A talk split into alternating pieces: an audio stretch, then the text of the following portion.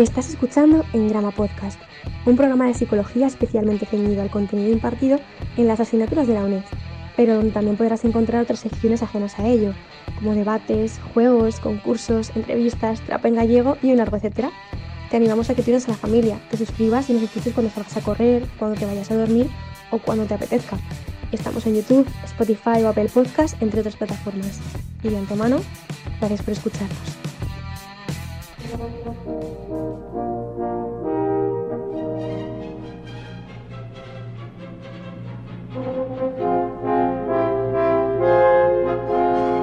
Muy buenas a todas, ¿qué tal? ¿Cómo andamos? Se viene programón, ¿eh? Al loro. Posiblemente, tras el episodio de hoy, os quedéis con la misma sensación que nos quedamos nosotros al grabarlo. Esa sensación de no saber absolutamente nada, de nada, de nada, de nada, tras haber hablado dos horas y 40 minutos con Marino Pérez Álvarez. Esa sensación. Bueno, que, que no es que nosotros sepamos mucho de por sí, pero después de hablar casi tres horas con Marino, todo lo que podíamos querer saber ya no sabemos si lo sabemos.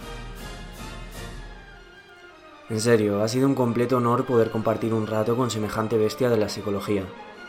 Y lo más maravilloso es que esto no es excepción. Estamos teniendo la fortuna de compartir ratitos, de establecer contacto, de charlar con fieras de este gremio. Estamos teniendo la fortuna de tener unos y unas entrevistados y entrevistadas que prácticamente ni nos merecemos.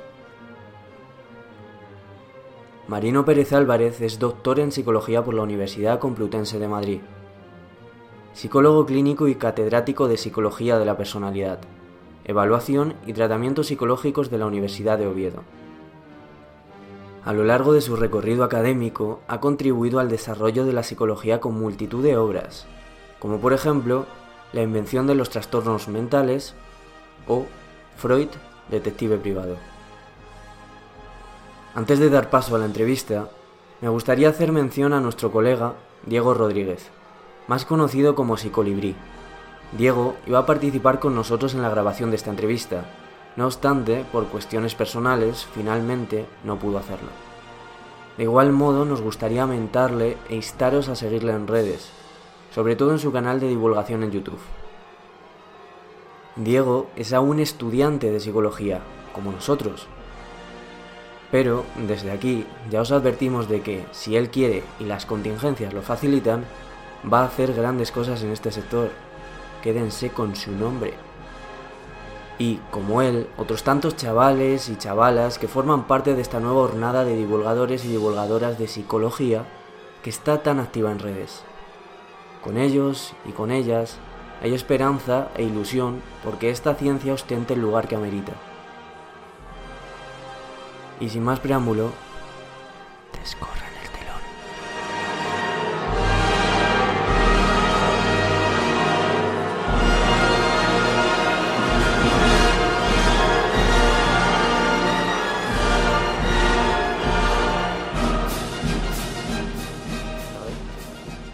pues antes de entrar en materia, nos gustaría que fueses tú quien nos dijese quién es Marino Pérez Álvarez, eh, de dónde viene y qué lugar ocupa y bueno, qué ha hecho en su vida.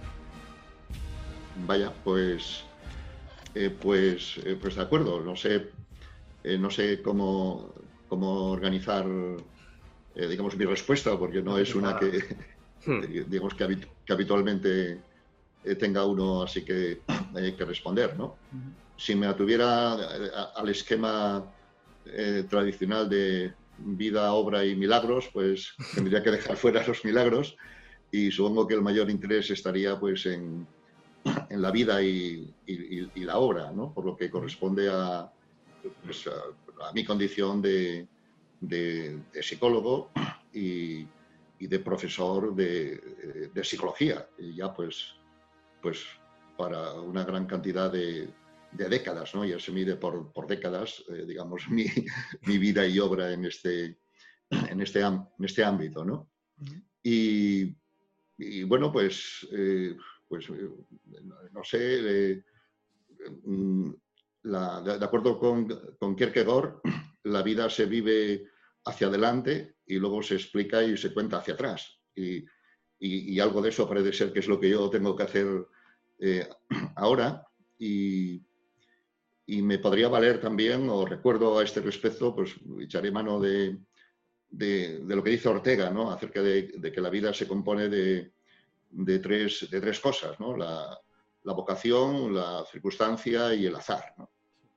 Y en cuanto a, a, la vocación, vocación es el, proyecto, lo que uno quiere ser, pues, mm, pues bueno, ciertamente ya desde, eh, desde bachillerato y desde luego COU, yo, yo hice el primer año que, hubo COU en, entonces, ¿no? que era un curso mm. de, de preparación para, para, la entrada en la universidad, pues yo ya tenía, digamos, claro que estaba interesado en, eh, pues en algo que no, no, estaba muy bien tampoco definido, ¿no? pero desde luego en ciencias eh, sociales, en humanidades. Yo no estaba interesado en, en estudiar, por ejemplo, qué sé yo, veterinaria o, o medicina, eh, que serían, digamos, profesiones o carreras que en, en mi contexto rural, digamos, se podrían entender muy bien o, o abogado, ¿no? Hmm. dentro del, dentro de la idea de que yo era estudiante y que podría estudiar en principio, pensaba la gente, lo que yo quisiera. Pero lo que yo quería era algo que estaba en esta zona de, de las, de las humanidades. Era aquella una época en la que la gente estudiaba lo que quería, lo que le, lo que le gustaba. No como ahora, eh, digamos que todo el mundo se ha apuntado a, eh, digamos, a medicina o se ha apuntado a, a dobles grados de física y, y matemáticas y algo así, eh, que dudo que eso, digamos, coincida con vocaciones, eh, digamos, que, tuvieran así, así eh, digamos, primeras en edades juveniles, ¿no? Hmm. Y, y, ese es entonces, el, digamos, la, digamos la, la, vocación, el proyecto del que yo parto para esta exposición. Y la circunstancia, pues, de, de aquella época, estaríamos hablando de, de principios de, de la década de 1970, pues para estudiar algo de esto, pues el, contexto, la circunstancia era eh, filosofía y letras que había pues en, en la Universidad de, de, Oviedo. ¿no? Y, bueno, pues, pues, para estudiar eh, lo, que, lo que yo quisiera de ciencias humanas tenía que pasar por filosofía y letras, pero estaba muy claro que yo no me interesaban muchas cosas eh, digamos, de las letras, ¿no? No me interesaba la literatura, ni las filologías, ni tampoco la, historia, ni la geografía. Eh, quizá, pues, eh, digamos, pues la filosofía, pero, pero tampoco, digamos, yo lo tenía así del, del todo claro, ¿no?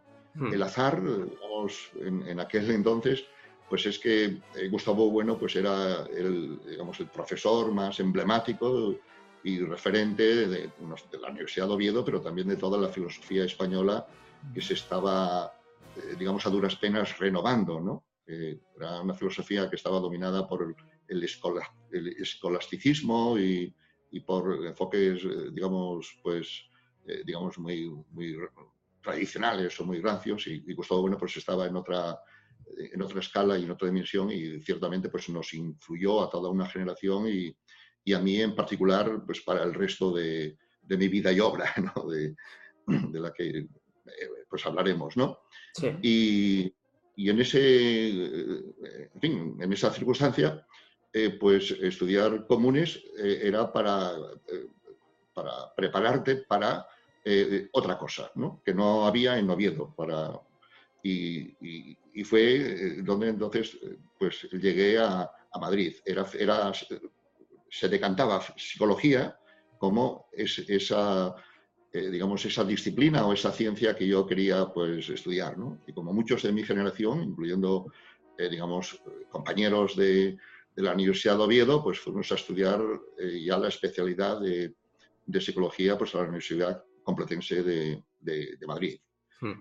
Y allí pues, pues entramos, era una época del boom de la, de la psicología, donde sé los porcentajes entre hombres y mujeres que estudiaban psicología, pero seguramente tanto más hombres que mujeres o, quizá a la par, eh, lo que llama la atención respecto del, digamos, de la proporción eh, pues 90-95 eh, a, a, 10 o 5 de, mujeres y, hombres en la, en la, actualidad. ¿no? Sí. Y, bueno, pues, pues sin tener yo tampoco una idea muy clara de, qué se estudiaba en psicología, qué asignaturas había, y te sorprende que había una que se llamaba psicología matemática, yo no sabía a qué respondía eso, si tenía que ver con, con Piaget, eh, digamos, para, ver cómo, no sé cómo se desenvuelve los conceptos de número o algo así, y luego resultó que era estadística, y, bueno, pues eso como un ejemplo de, no tener muy claro qué te ibas a encontrar eh, y así, ¿no? Y, dentro de, seguramente, de, los azares, ¿no? Eh, pues allí en Madrid, en, digamos, yo he caído en el, en el grupo, digamos que daba, había dos grupos a vez, eh, en el grupo pues que daba clase eh, Pinillos, Pinillos representaba entonces pues la psicología científica y, sin ser eh, Pinillos, digamos, conductista, pues representaba, digamos, esta, esta, esta orientación, ¿no? era muy importante, pues, pues efectivamente el, el, conductismo, el aprendizaje, la, psicología científica, por contraste del otro grupo que estaría, pues, pues eh, digamos, eh, dominado por un, por un enfoque psicoanalítico, psicodinámico, eh, que se contrastaba pues, como un enfoque pues, no científico y, había esta, esta polaridad. ¿no? Yo creo que era una polaridad que en cierta manera enriquecía ambos, a ambos lados, porque obligaba a, digamos, a pensar contra alguien y a, digamos, y a sostenerte y a, defender digamos, las propias posiciones. ¿no?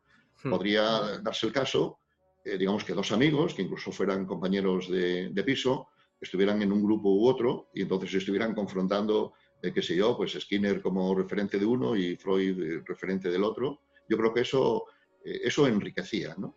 yo creo que estaba también en una, una, época en que el, enfoque del conductismo enfatizaba eh, los aspectos, eh, digamos, ambientales, sociales. Era una época en la que había inquietudes políticas de cambiar el mundo, de cambiar las cosas, eh, en vez de cambiar, digamos, las mentes o los corazones, como diría Skinner después, de los individuos. ¿no?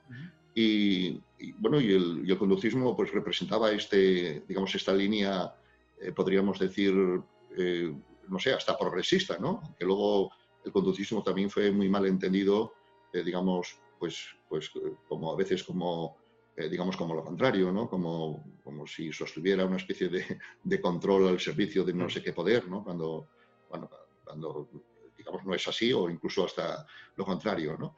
Pero el, enfoque freudiano eh, también eh, tenía, digamos, aspectos de, digamos, de cambio, ¿no? De, cambio del, digamos, del mundo, ¿no? De donde se situaba, eh, digamos, en, el mundo las condiciones de, represión que podrían tener los individuos, ¿no? Y entonces había también una, una perspectiva que yo ya conocía antes de, llegar a la psicología, que se llamaba el freudomarxismo.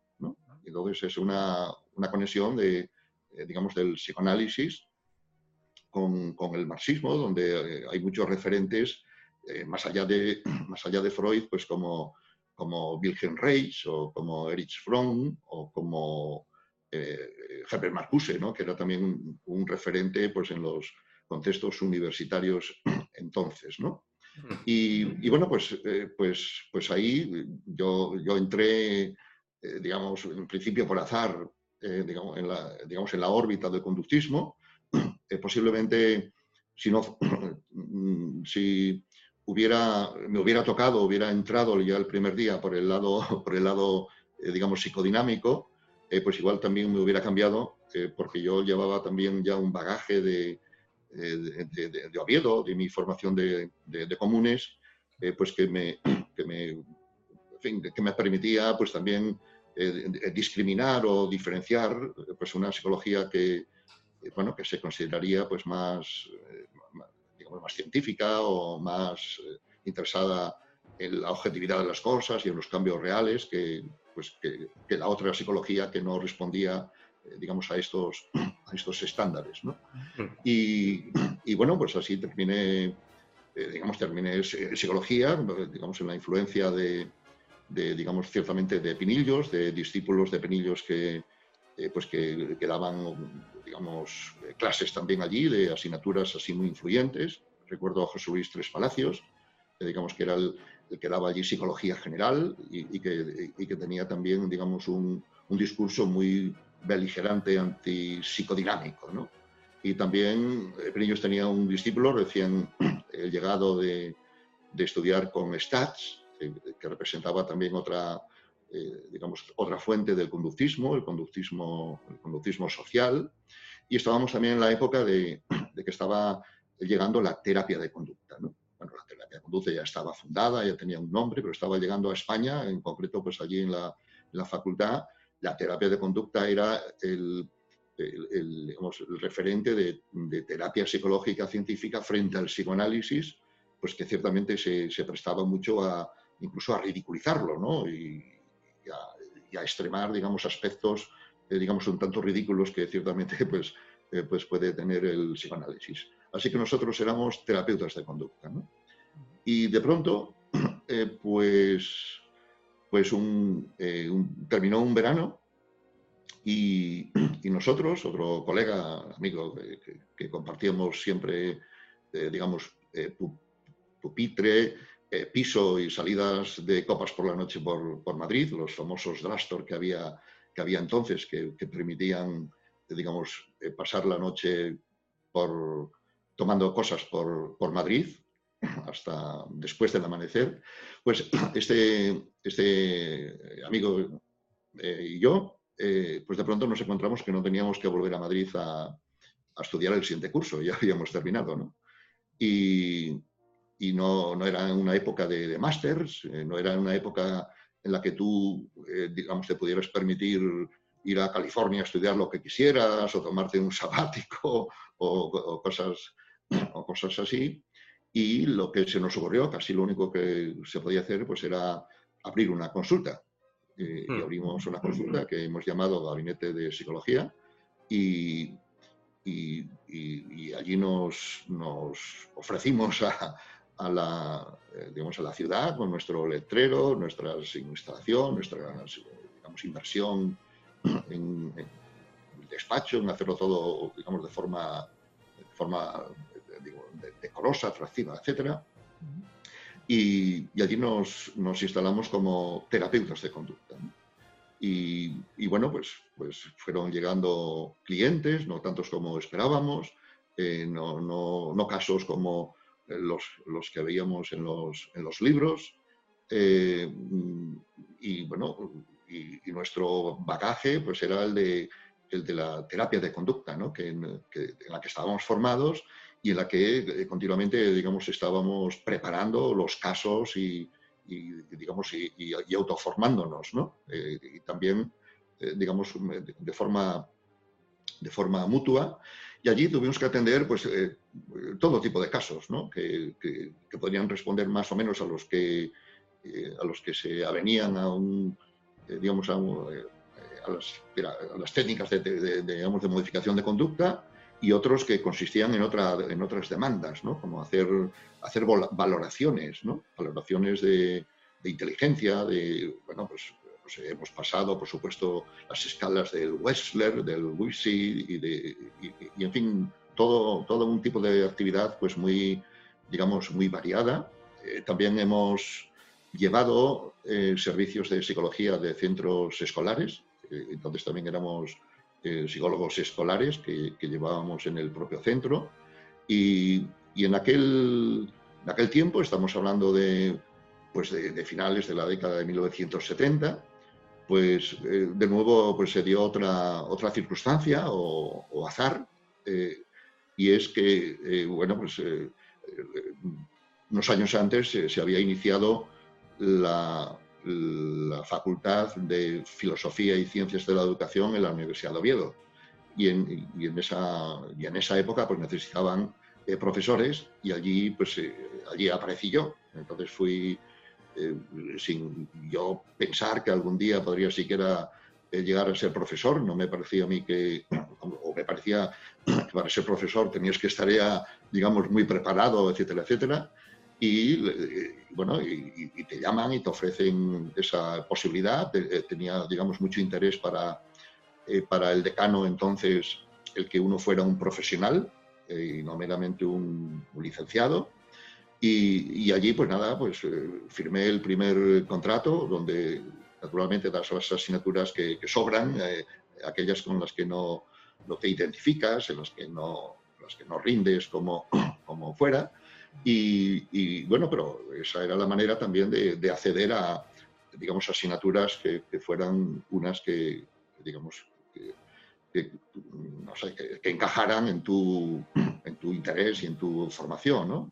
Hmm. Y así, pues al, poco tiempo, pues, pues yo, yo creo que accedí a asignaturas que he dado durante mucho tiempo, psicología de la personalidad, eh, psicoterapia, se llamaba, se llamaba así, eh, era donde cabían entonces eh, hablar de todas las terapias. Eh, he dado también antes de eso trastornos del aprendizaje, que estaba muy cercano a, digamos, las cuestiones escolares y, y, donde la modificación de conducta, digamos, tenía un, digamos, un campo de actuación pues muy, muy, claro, muy privilegiado. ¿no?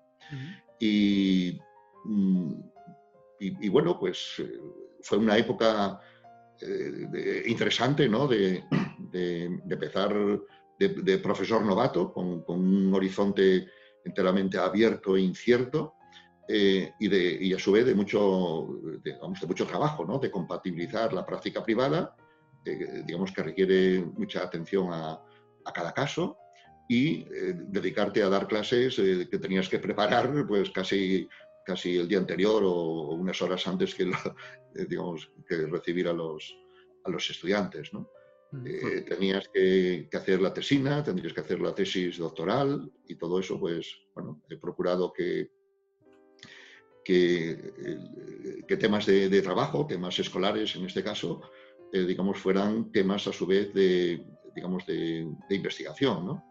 Y recuerdo, por ejemplo, pues, pues que hice la tesina sobre, sobre el problema de la dislexia, desde el punto de vista de Stats, desde el punto de vista eh, que había establecido Stats, ¿no? conductista, ¿no? siguiendo, siguiendo un mandamiento de, Aristóteles, ¿no? de que aprender a tocar la lira se aprende tocando la lira. ¿no? O sea, para aprender a leer se aprende leyendo ¿no? y creando, digamos, estímulos y, prácticas adecuadas y, y bueno, pues bueno, pues en esa, en esa, en esa perspectiva.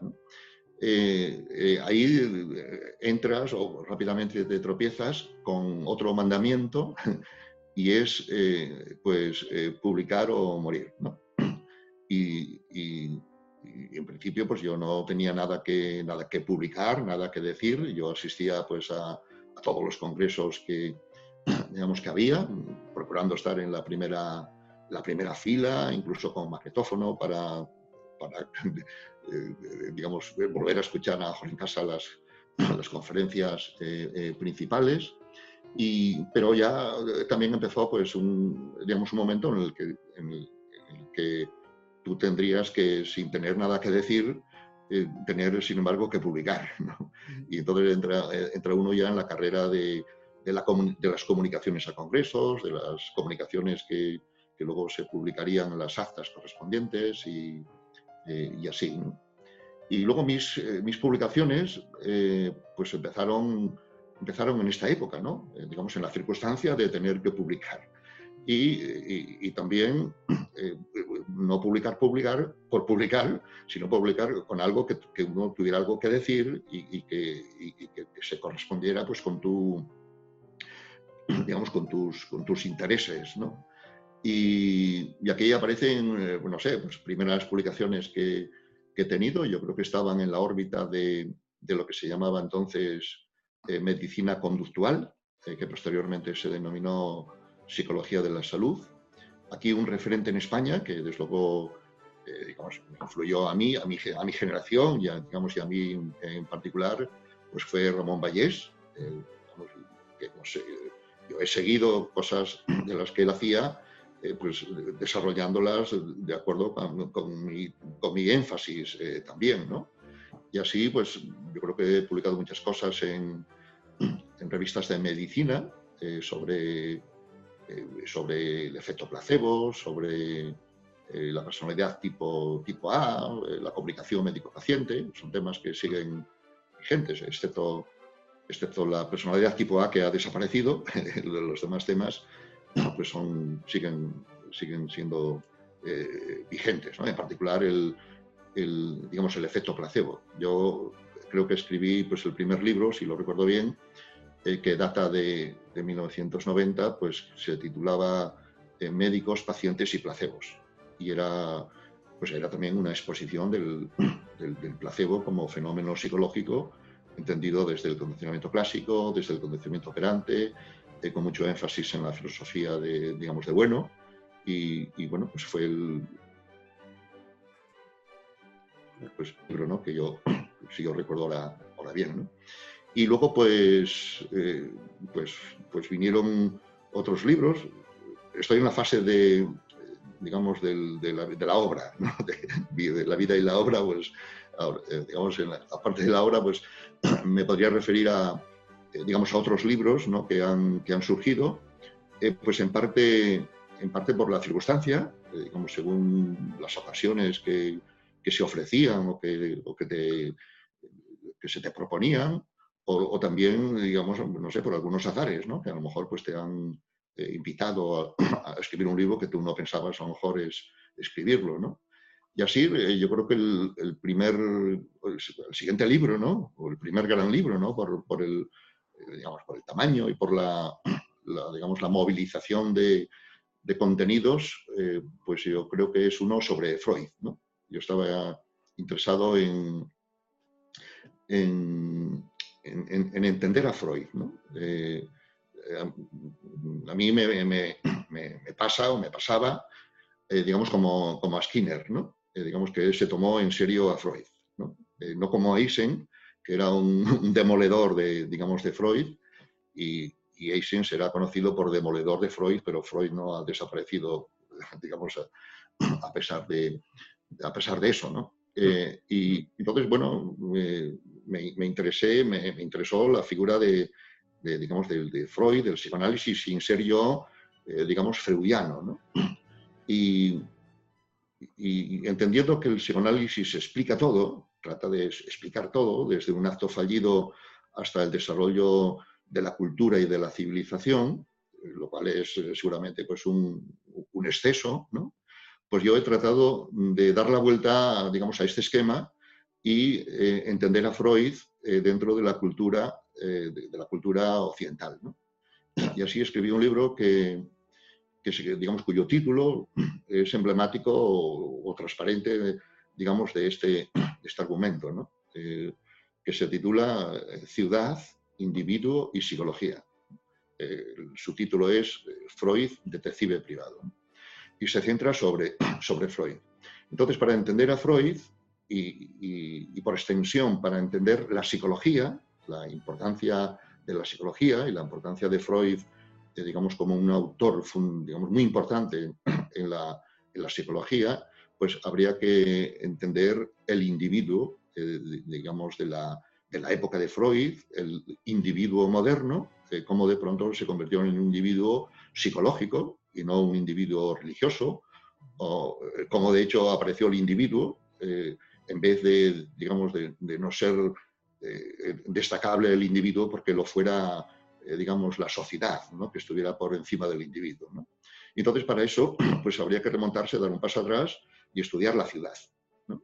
Entonces, estudiar la ciudad moderna, la ciudad es el Renacimiento, remontándose también a la época clásica. Entonces, estudiando la cultura, la, digamos, el contexto de la ciudad moderna, eh, surge el individuo y surge un tipo de problemática, eh, digamos, eh, que, estudió Freud y que Freud a su vez le dio, le dio forma. Y esa es, digamos, es el, digamos, la perspectiva que yo adopté para estudiar a Freud, que si quieres tiene un, aspecto skinneriano, en el sentido de entender eh, el fenómeno Freud estudiando el contexto cultural en el que eh, surgieron los problemas que Freud estudió y la manera como Freud los estudió, que estarían muy ligados a, eh, digamos, a la ciudad de Viena en particular. La ciudad de Viena tenía, digamos, particularidades, digamos, que, digamos, que daban lugar a que las cosas fueran como, digamos, como fueron. Y, eso también permitía, dentro de la misma ciudad de Viena, ver que hay otros contextos distintos al contexto, a la clientela que tenía, que tenía Freud, otros, otros barrios, otros, otras gentes y otros autores eh, que eh, estudiaban eh, pues problemas contemporáneos de la gente de Viena, pero cuyos problemas eran distintos y eran abordados también distintamente por estos autores como por ejemplo Adler. Entonces eso te permite también establecer, digamos, diferencias de cómo se gestan, cómo se generan problemáticas psicológicas, ¿no? Cómo las problemáticas psicológicas eh, no son unas, digamos, naturales que estén ahí dadas, sino que son interactivas y dependen de cómo se estudien. Y cómo la manera de estudiarlas eh, genera a su vez un contexto que, da, que termina por dar, digamos, objetividad a esos fenómenos, que es el caso de Freud. Freud luego generó un contexto no solo en la ciudad de Viena, no solo en Europa, no solo en la época fin de siglo, sino un contexto mundial eh, de, digamos, eh, que da eso, que da, eh, digamos, maneras y formas para entender freudianamente problemas que no necesariamente tendrían que tramitarse, digamos, de ese modo. Pero que, y este es un fenómeno, digamos, muy característico eh, inevitable por lo demás, de eh, las ciencias humanas, ¿no? o de las ciencias sociales, que eh, las maneras de estudiarlas crean contextos pues que, que modifican digamos, los, fenómenos y a su vez producen el fenómeno de que esas ciencias fácilmente se confirman a sí mismas.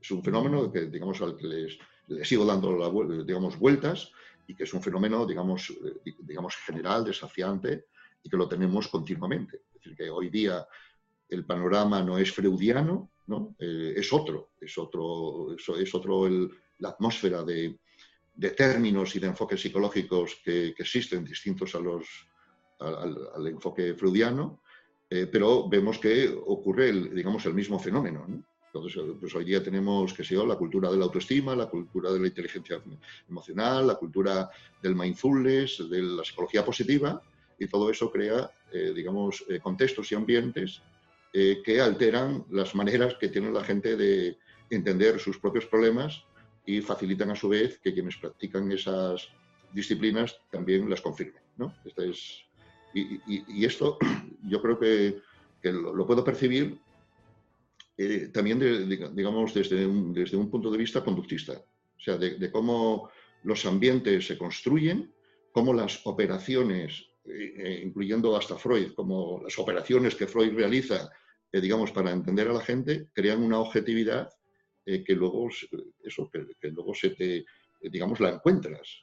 Y si no tienes una cierta conciencia crítica, pues, pues igual crees que es natural, por decirlo así, ¿no? que han salido las cosas como sale la dentición o, cualquier otro, digamos, otro eh, fenómeno, eh, digamos, natural. ¿no?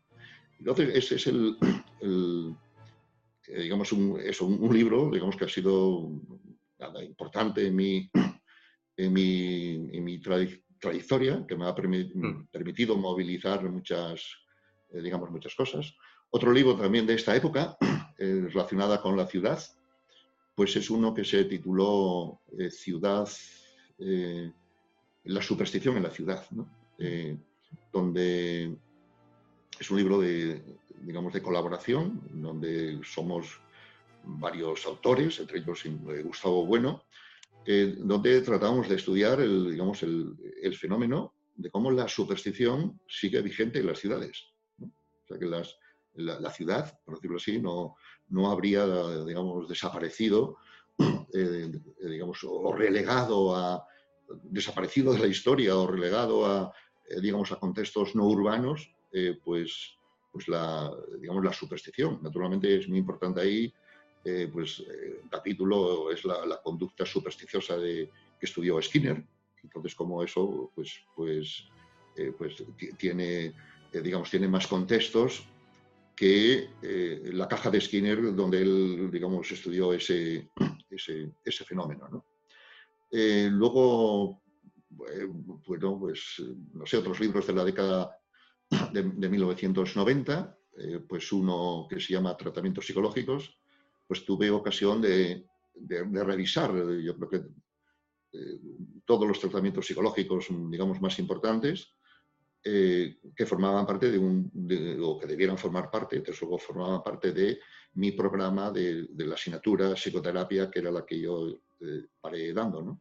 Y eso me permitió circular por todas las terapias, ¿no? En vez de, en vez de quedarme y apalancarme en la terapia de conducta, que es de la que yo sería creyente y practicante, pues, digamos, he circulado por estos otros territorios eh, y te encuentras con sorpresas, eh, entre ellas que no son estúpidos y que, no, y que, y que todos esos enfoques, eh, digamos, tienen, digamos, tienen sentido y tienen, digamos, su objetividad, siquiera, digamos, en la perspectiva esta que acabo de decir, ¿no? digamos mm. que la manera de estudiar fenómenos crea contextos, digamos, que objetiviza también los fenómenos, ¿no? Sí, lo, pues, lo, único sobre este, esta obra y, y luego unas eh, de, más adelante. Profundizaremos más adelante, luego te haremos unas preguntas específicas sobre ellas, pero ya que nos has hecho un repaso general sobre lo que viene a ser todo tu itinerario, toda tu biografía, eh, como muchas veces se te asocia a la filosofía conductista,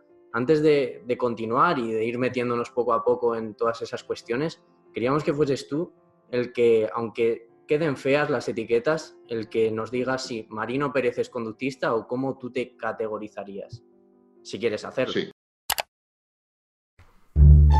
Eh, ¿pero qué está haciendo? ¿Eh? ¿Qué dice? ¿Qué pasa? ¿Te has dado cuenta? ¿No se están suscribiendo a Patreon? ¿Ni donando en PayPal? Cago en Dios, ¿cómo puede ser? No lo sé, tío, pero si nadie nos ayuda con el canal, no podremos pillar el material que queríamos, ni traer mejoras de ningún tipo. Hmm, tampoco podremos dedicarle más tiempo, si estamos que no llegamos con la uni. Espera, niño, un momento. Pues sí, en Grammers, ya lo habéis oído.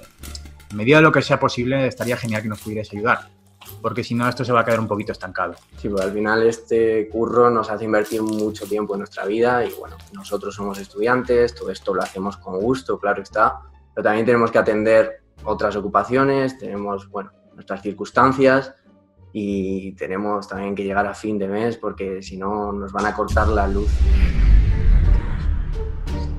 Cristian, la linterna. Otra vez que no apago la luz. Sí, sí. Eh, sí, como, eh, cómo no. Bueno, yo, yo creo que soy un, eh, un conductista sui generis, ¿no? desde luego me he tomado muy, muy en serio el conductismo radical, lo que quiere decir radical, ¿no? Hmm. Entonces, radical en Skinner, como es conocido, quiere decir dos cosas, ¿no? Quiere decir total y quiere decir de raíz, ¿no? Eh, como total quiere decir que nada de los fenómenos psicológicos deben de quedar fuera de, eh, digamos, del estudio, de, un, estudio, eh, entiendo, desde un, desde un, punto de vista conductista con lo que esto signifique, que, iré aclarando a propósito, a propósito de esto. Entonces, el, el conductista, digamos, radical, como yo me identifico, es total de, no, eh, digamos, dejar fuera ningún fenómeno, eh, digamos, que exista y que, ciertamente pues tiene relevancia, ¿no?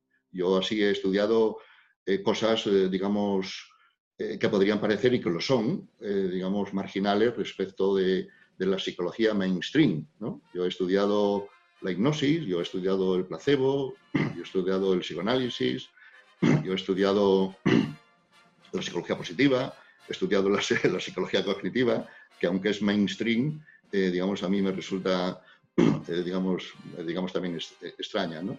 Entonces, en este sentido de total. Y que va a la par del sentido de raíz. El conductismo va a la raíz, a la raíz de los fenómenos, de las conductas y de, de los, de los fenómenos psicológicos que tú estés estudiando. Y en la perspectiva en la que yo me muevo, eh, eh, la raíz, eh, digamos, estaría en los contextos histórico-culturales. Sería en, la cultura, en los, que tiene una historia, en los contextos histórico-culturales y en los contextos, eh, digamos, histórico-biográficos del individuo. La, digamos, la historia del individuo está dentro de una historia, digamos, más general y, ese, y ahí estarían las raíces de eh, las conductas, los comportamientos y los fenómenos que tú quieras estudiar. Entonces yo soy conductista radical tomándome en serio, por decirlo así, estos dos eh, sentidos de radical, de total y de, y de raíz. ¿no? En lo de total se incluye el mundo subjetivo o el mundo privado, como dice Skinner, como, como bien sabemos. ¿no? Yo en este sentido eh, eh, distingo dos, dos Skinners. ¿no?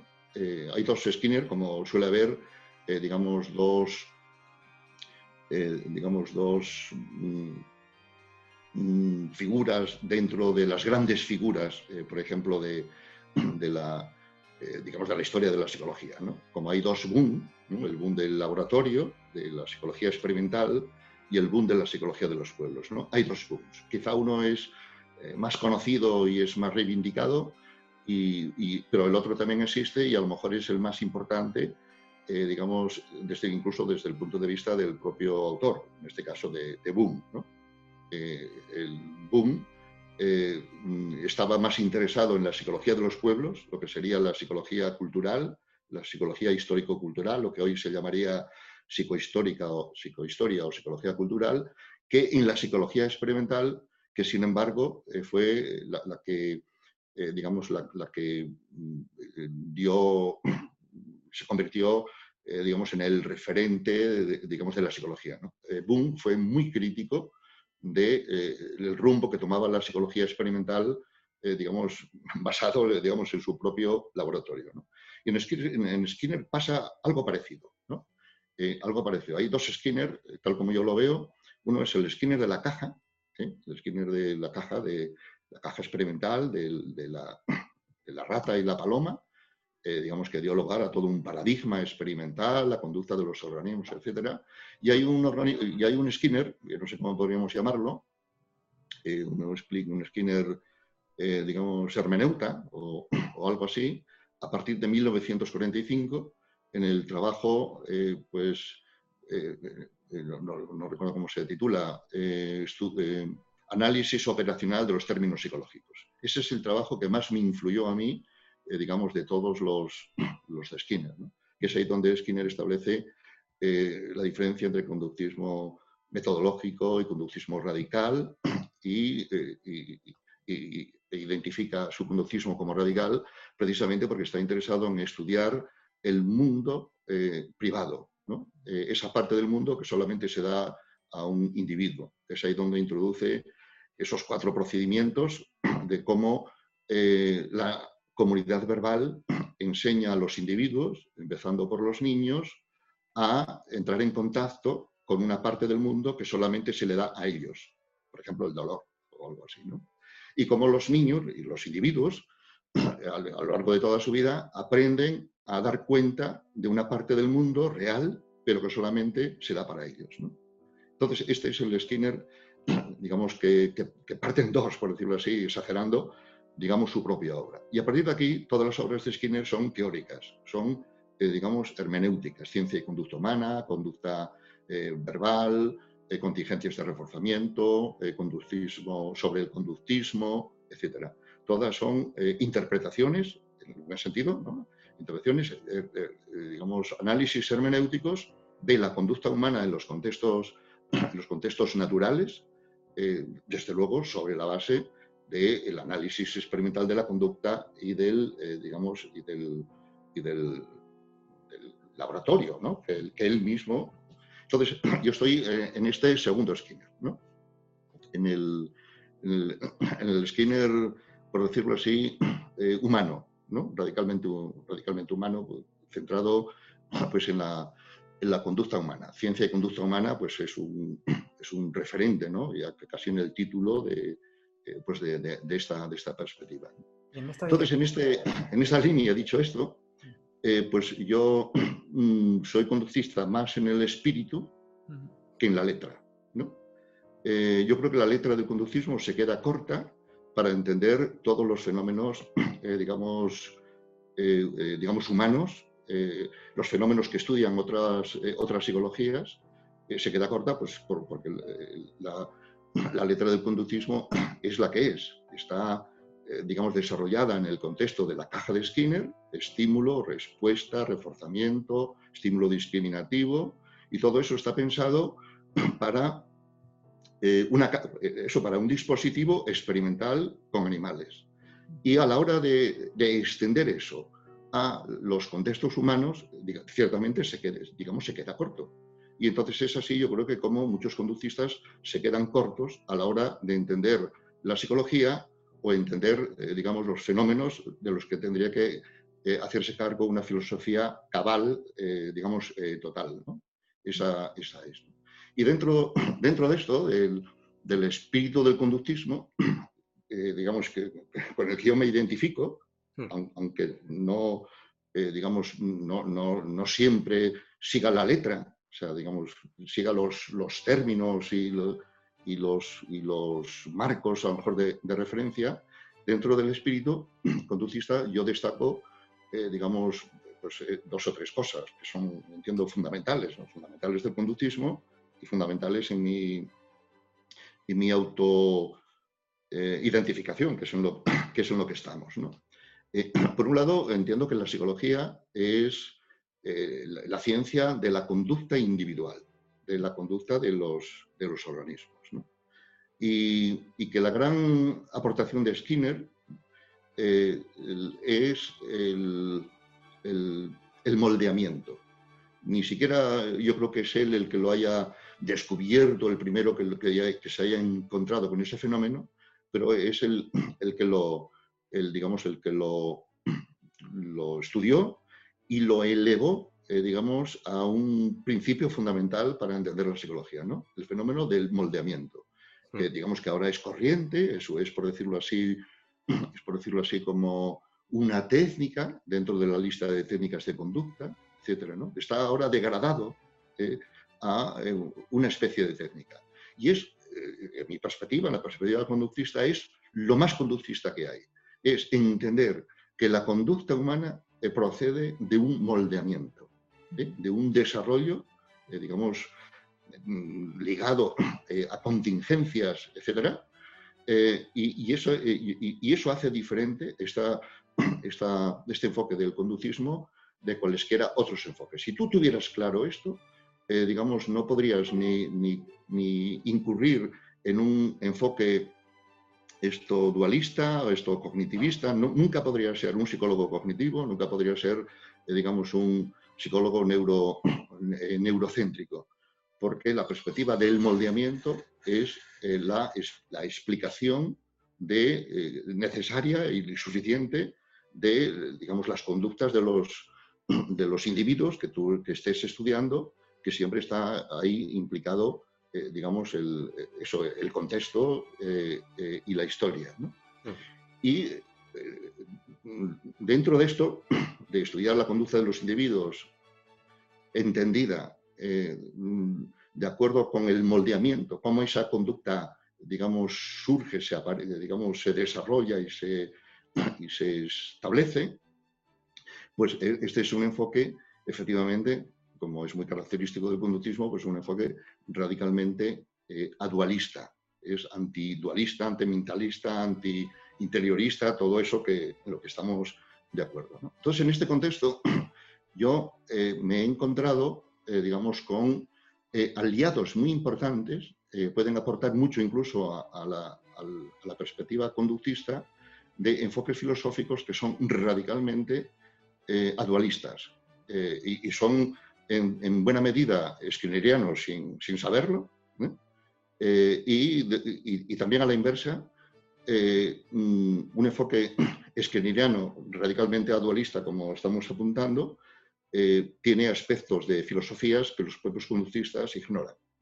Entonces me refiero, pues, por ejemplo, a la fenomenología y al existencialismo, que son movimientos filosóficos que estoy seguro que ellos, esos movimientos eh, filosóficos, eh, digamos, autores representativos de ellos, digamos, repudian al conductismo, digamos, consideran que el conductismo pues, sería, digamos, la peor, la peor versión de la, de la psicología, pero sin embargo hay una afinidad, digamos, de base entre esas filosofías que se ignoran o incluso se repudian entre, entre ellas. ¿no? Entonces la fenomenología y el existencialismo son, digamos, aliados, en, digamos, en mi perspectiva, eh, y en mi perspectiva precisamente, precisamente digamos, eh, conductistas.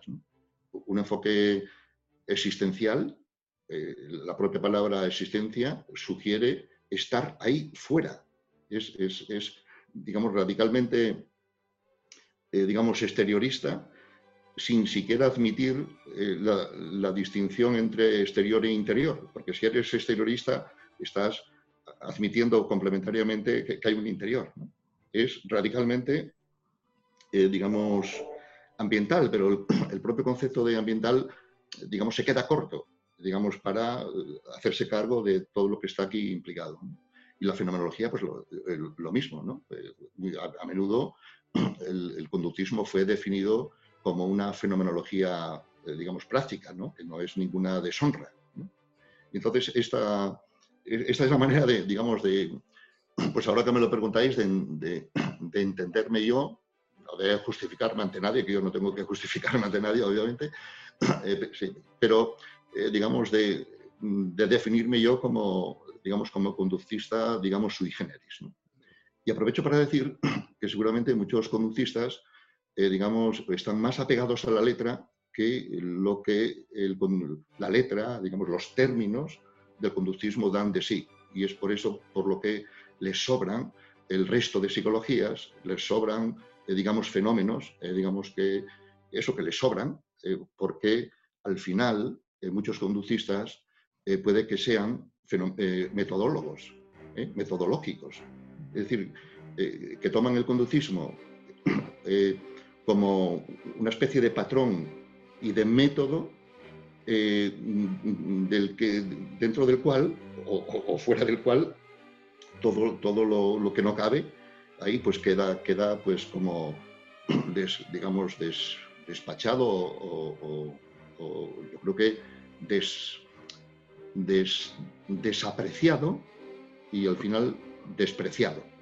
Yo creo que eso también da un problema que tienen los conductistas de, ser vistos también como sectarios, digamos, de, quedar como una secta. Y a veces los propios conductistas, eh, yo creo que tienen ellos una, una autoconcepción, digamos, de secta, ¿no? de, digamos, de atrincherarse en unos términos, en un rincón donde supuestamente eh, se hacen fuertes en una eh, digamos, en una, en una, ciencia, en unos términos, pero eh, lamentablemente puede pueden quedar, quedar solos. ¿no?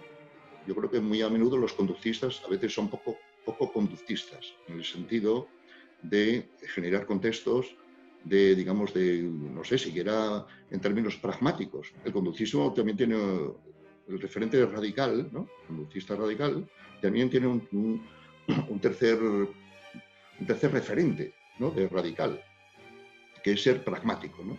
Radical significa total, de raíz y pragmático. ¿no?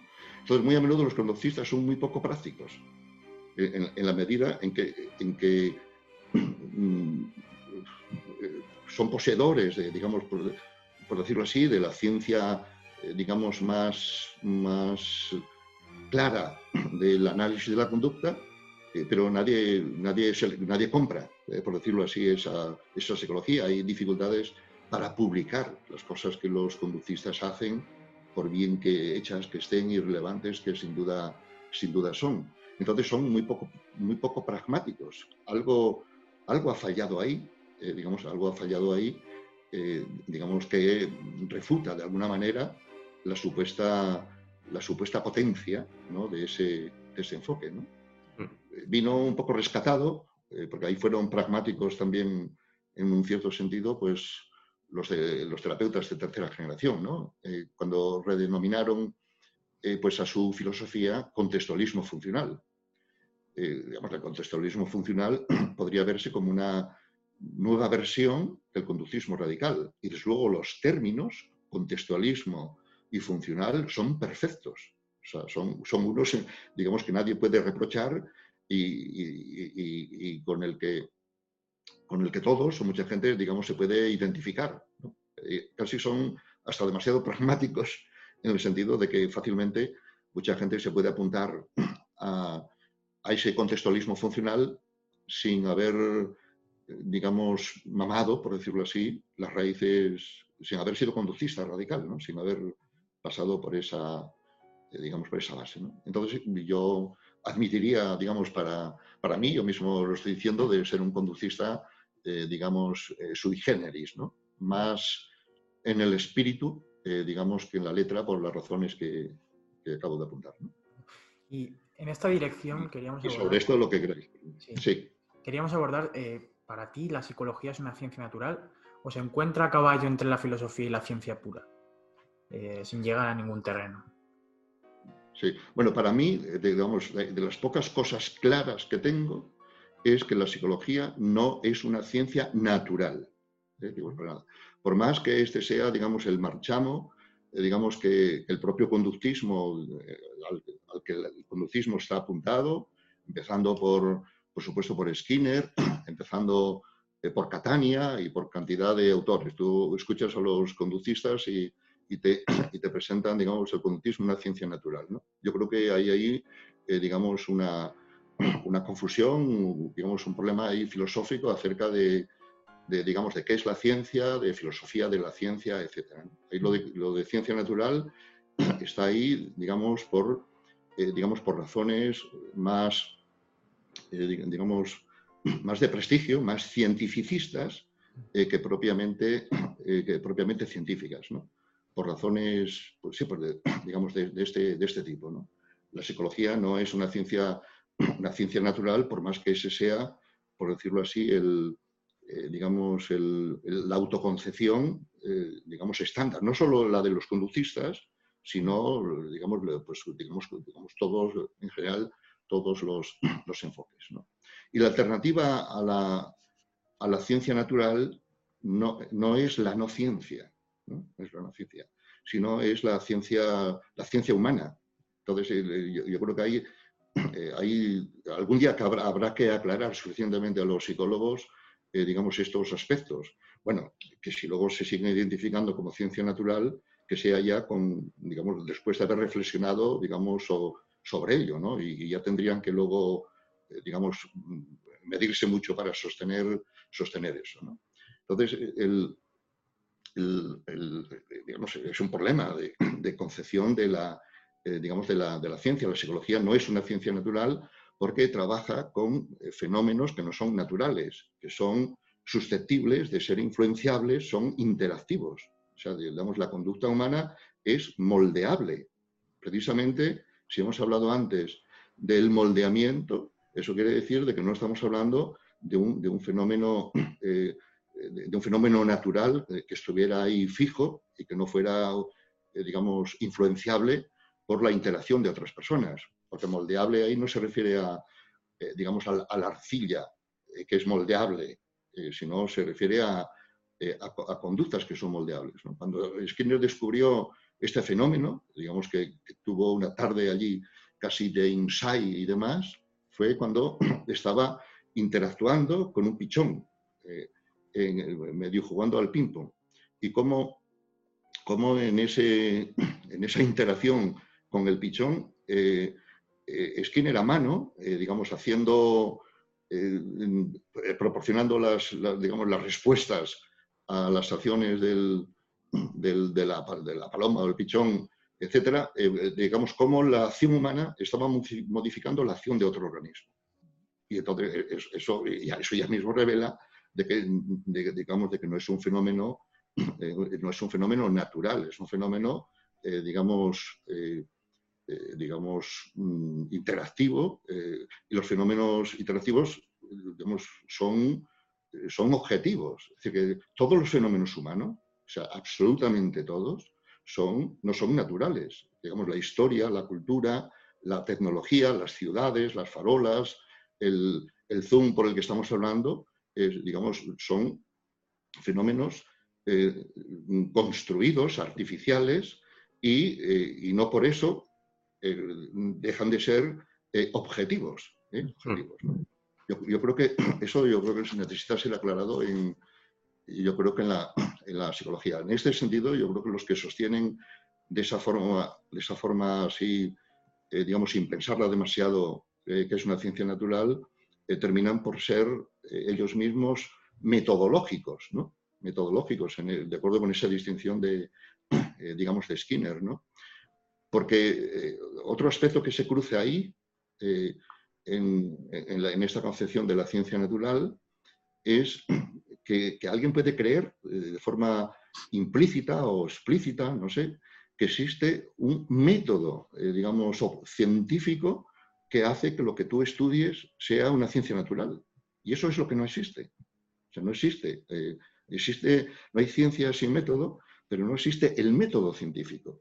No, existe cada ciencia y, dentro de cada ciencia, cada problema que estudie una ciencia tiene, eh, digamos, un método que ha, de ser sistemático, lo que sea, lo más objetivable, lo más usable, eh, digamos, por, otros, pero, eh, bueno, pero el método, digamos, está en función del, tema y del, y del problema. Yo, entonces yo creo que que seguramente también esto es una confusión que, lleva, que lleva a ese marchamo, a ese, ese mantra eh, de, que la psicología es una ciencia, eh, digamos, natural. Yo creo que quien sostiene eso no puede sostenerlo, digamos, en una confrontación que se hable abiertamente acerca de qué es ciencia, etcétera, etcétera.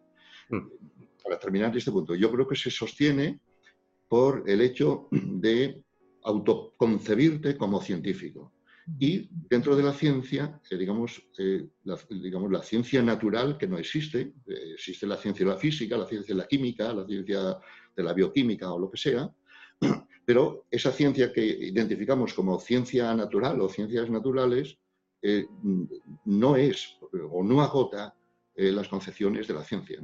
Entonces tenemos que, eso, la, la ciencia, digamos, humana, las ciencias sociales, pues que que igual tienen que ser más modestas que, digamos que las ciencias físicas, ciertamente, pero eh, también son, digamos, más complejas y más desafiantes, ¿no? porque los propios conocimientos científicos eh, pues pueden influir en los fenómenos que se estudian y entonces tienes que tener ahí más, más reparos y más conciencia autocrítica que a lo mejor otros científicos pues que están que están estudiando digamos fenómenos en un laboratorio pues pues de acuerdo a una, eh, digamos, a un método ya establecido que no tienen que, ni siquiera que definir, ¿no? Hmm. Y para seguir desgranando un poco lo que viene a ser el concepto de ciencia, ¿cómo podemos dirimir entre lo que es ciencia y lo que es pseudociencia? Porque yo te escuchaba en una ponencia, no sé hace cuánto tiempo fue, la vi, vamos, por YouTube, en la que decías que eso es imposible, que no podemos llegar a dirimir del todo entre ciencia y pseudociencia. Sí, sí, es, es ciertamente, yo creo que difícil, si no imposible, en el, digamos, en el límite. ¿no? Yo me he estudiado esto, esto a fondo en la perspectiva de, de, digamos, de encontrar, de creer que estaba bien establecidas, digamos, criterios por los cuales tú puedes diferenciar lo que es ciencia y lo que no es, y lo que no es una ciencia, ¿no? Y bueno, y estudiando esto por parte de, de los filósofos de la ciencia que, estaban interesados precisamente en, establecer esa, lo que se llama desde Popper la demarcación, ¿no? la demarcación entre ciencia y no ciencia, pues ciertamente en el límite es muy difícil. Es muy fácil en los extremos. No se podemos estar de acuerdo, eh, digamos, de, que la astrología, la ufología, el espiritismo, el reiki, las terapias de regresión, la terapia de cristales, la terapia de los ángeles, todo eso, podemos estar de acuerdo de que eso es seducción. Yo creo que ahí no merece la pena ni gastar, eh, digamos, esfuerzo para eso. Pero eh, si tú te pones a, estudiar otros, otros, otros fenómenos, por ejemplo, eh, la terapia MDR, ¿no?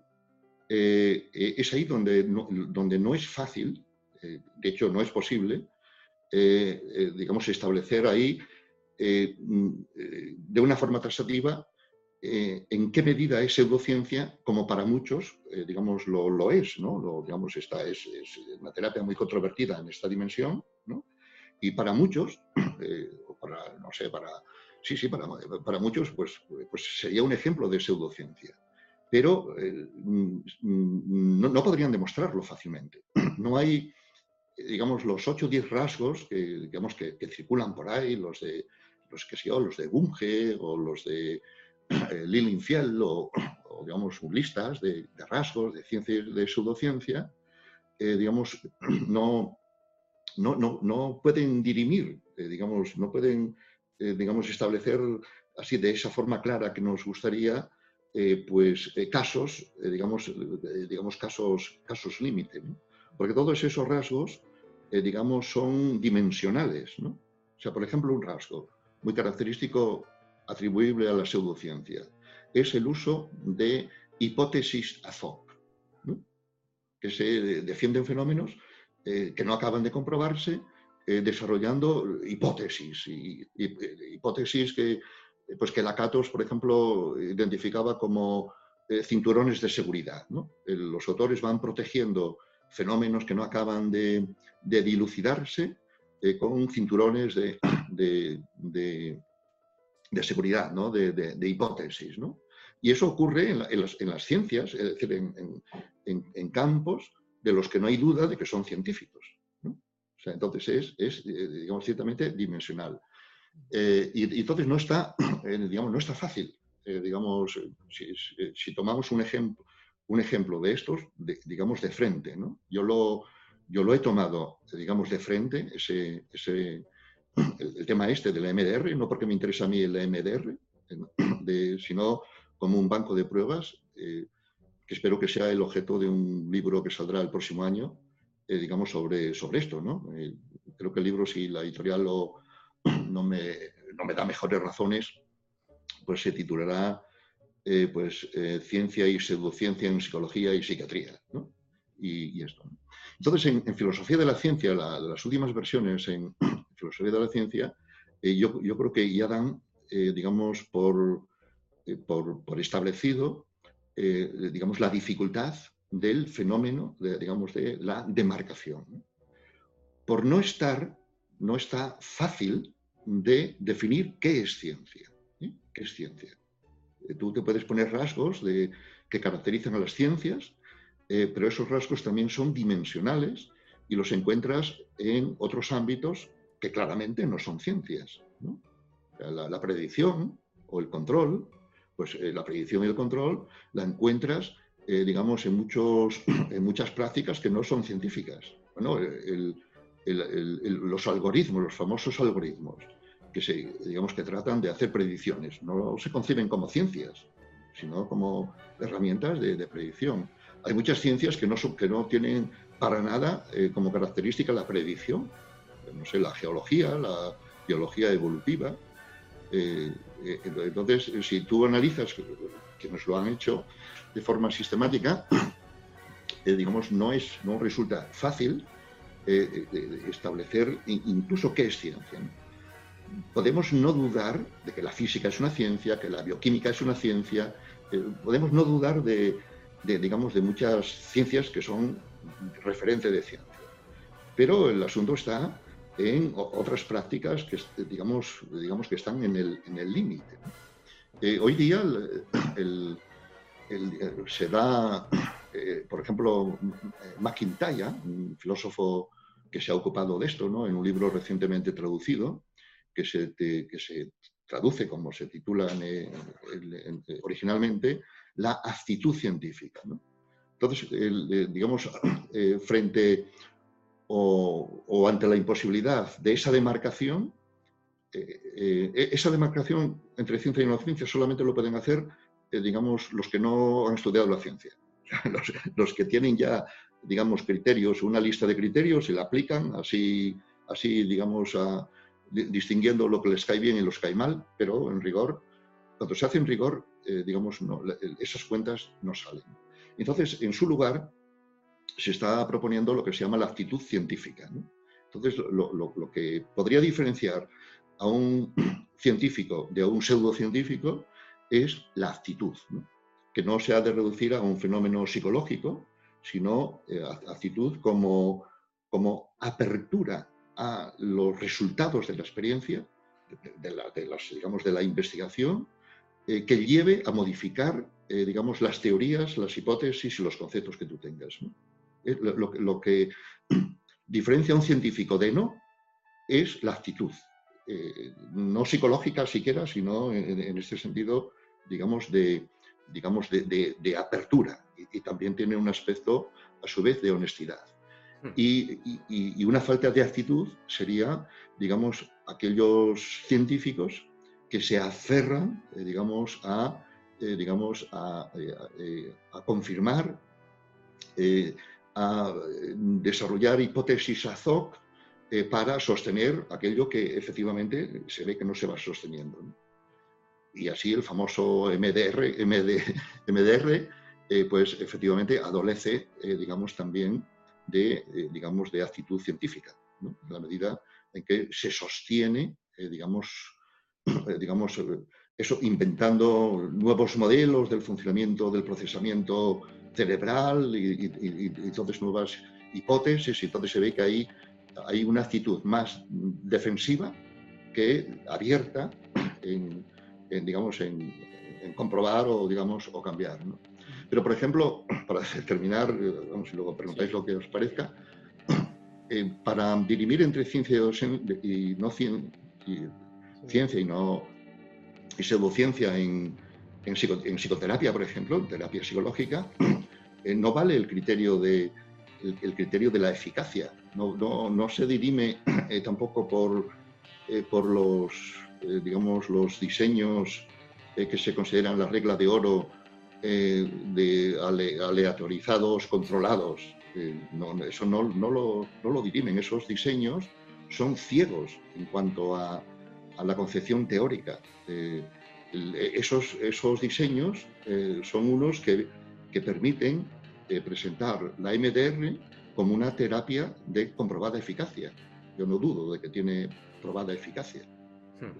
y esos diseños, perdón, esos estudios, la regla de oro, aleatorizados controlados, digamos, certifican, muestran que esa es una terapia, digamos, de, basada en la evidencia, pero, eso no quita de que sea una, una pseudoterapia, una mala terapia, en la medida pues, en que no tiene una teoría clara, sino oscura, eh, una teoría que a lo mejor es implausible y sin embargo está sostenida de forma, de forma persistente. Pero ahí la cuestión es entonces esa actitud, esa falta de actitud científica por la que lo sostiene, por la de, quienes la, la sostiene. Pero esa terapia, por ejemplo, está ya sostenida por la evidencia, porque es una terapia que, es tan, eh, digamos, tan integradora, que tiene tantos componentes, eh, digamos, que tiene casi asegurados los resultados, independientemente de que sea verdad, digamos, que sea verdadero o falso, eh, que exista una especie de reprocesamiento, digamos, del trauma. Vamos, yo estoy absolutamente convencido de que no, digamos, de que no existe semejante, digamos, eh, reprocesamiento eh, pues, pues inducido con los movimientos oculares o esa estimulación eh, bilateral. eso funciona, pero no porque responda al mecanismo que dicen, sino por lo que tiene de ritual formando parte de un contexto de una terapia. Y, y, entonces los diseños experimentales no, no, sirven para dirimir qué es, digamos, científico de no científico o pseudocientífico. Eh, eh, y esa es la cuestión por lo que ciertamente es, es difícil. Si seguimos desgranando un poco tu obra que antes hemos parado, eh, quería preguntarte si existen los trastornos mentales y qué es la mente, si podríamos entenderla como una especie de sustituto, de reemplazo de lo que antiguamente se, denominaba alma, o, qué sería. bueno, pues habría que, digamos, habría que también manejar ahí, digamos, muchos, muchos contextos. ¿no? Eh, trastornos mentales, pues es un término, eh, digamos, muy, muy usual, muy establecido, eh, casi, digamos, casi inevitable, ¿no? En, pues no sé, en las prácticas sanitarias, en los, en los, contextos de investigación, etcétera, etcétera. depende a, digamos, a, a, digamos, a lo que se refieran, ¿no? si, si se refieren o alguien quiere referir con ellos trastornos mentales como trastornos de un, una especie de, digamos, de aparato que estuviera también dentro, no sé si empotrado en el cerebro o, también dentro en algún sitio, pues es un nombre muy inadecuado, digamos, para referir pues, lo que se quiere referir, ¿no? La mente. Pues la mente que, eh, pues, eh, pues también es otro concepto, eh, digamos, yo creo que inevitable, ¿no? O sea, decir que, que, no, no, no, se, digamos, no se puede evitar, porque es ciertamente muy usual, no es digamos, no es gratuito, no es un error categorial o una cosa así, pero depende también, digamos, cómo tú lo entiendas, ¿no? Cómo, cómo, se, se maneje. Eh, tú me preguntabas si, si acaso ese es un reducto, un remedio, una, un residuo de, del alma, ¿no? Pues ahora depende de cómo entiendas el alma. Entonces, si tienes el alma, digamos, en el sentido de, de Aristóteles, pues, pues ciertamente entonces la mente del procesamiento de información o la mente usual que, se refiere, pues no tiene nada que ver con el alma. el, alma de Aristóteles es el movimiento del cuerpo como un todo eh, haciendo las funciones de la vida, con esas tres, etc. Entonces, el alma de Aristóteles es, un alma enteramente conductista, si quisiéramos verlo así. Es holista y, digamos, y conductista. Ahora bien, si nos referimos al alma de los escolásticos, al alma cristiana, al alma de, no sé, pues digamos de la, de la, tradición a lo mejor religiosa, pues, pues e, e, esa, a, lo mejor, digamos, esa, esa mente, eh, la mente, eh, pues, pues yo creo que puede, eh, puede, puede, mm, puede ser un remedio, digamos, de, esa, de esa tradición, por, por más que no sonara, digamos, científico, ¿no? La, digamos, lo, que llamaba Rail, el fantasma en la máquina, ¿no? una especie de operador, eh, eh, digamos, no sé, inmaterial, eh, que, que, estaría dentro de uno, pues pilotando, influyendo, pues sería una versión a lo mejor del alma. Entonces, claro, la mente depende como la entiendas. La mente habría que entenderla, digamos, como relación, como la relación de, de, un individuo como un todo, de un organismo, de un individuo como un todo, eh, con el mundo. Entonces, la, el, la mente, si, si, la entiendes eh, en términos relacionales, pues ya, ya, no sería esa mente rancia del alma, de, del fantasma en la máquina o algo así, ¿no? Sí que cuando, cuando redacté la pregunta iba un poco más en dirección al alma de Platón. Pero es cierto que sí, que daba mucha, dual, daba mucha dualidad esta, esta, bueno, el alma de Platón, eh, digamos, también, también puede, tiene otra, digamos, otra dimensión. ¿no? El alma de Platón no es, no es para nada psicológica. El, el, alma, el alma de Platón son, son formas, eh, digamos, formas eh, esenciales, ¿no? No sé si tú has dicho puras o algo así, no, no sé por qué mezclo yo ahora esto. Sí, sí. Digamos, son eh, digamos, son formas que están supuestamente fuera del mundo, eh, digamos, eh, digamos, objetivas, y no son psicológicas en el sentido este cartesiano, ¿no? de, del alma dentro del individuo. Son los individuos los que están en un mundo del que se supone, digamos, que hay, digamos, formas, digamos, formas esenciales de las cuales las cosas del mundo son, digamos, mm, variantes. no sé, diría de Platón hay tres camas. ¿no? La, idea de cama, eh, digamos, esencial, eh, digamos, no sé, matemática, si, si, si, alguien quisiera establecer su estructura matemática, eh, la, cama, la cama ahí, digamos, que uno tiene en la, habitación y, a lo mejor la cama que tú dibujes o que un niño dibuje, mm. que, que, sería una degeneración de esa cama, y esa cama ahí en la habitación sería una degeneración de esa cama, digamos, ideal. Esa es la idea de Platón que no es eh, tampoco ninguna estupidez, eh, porque, porque eso te lleva, eh, digamos, a otro tipo de, digamos, de realidades, que son las realidades, las realidades, digamos, objetivas, las matemáticas. ¿no? Penrose ¿no? cifra precisamente en, Platón, digamos, las formas matemáticas. Entonces, no, no, hay nada más objetivo, digamos, digamos, tan objetivo como que no es subjetivo, como que no es eh, digamos, inventado por los sujetos, como las formas matemáticas.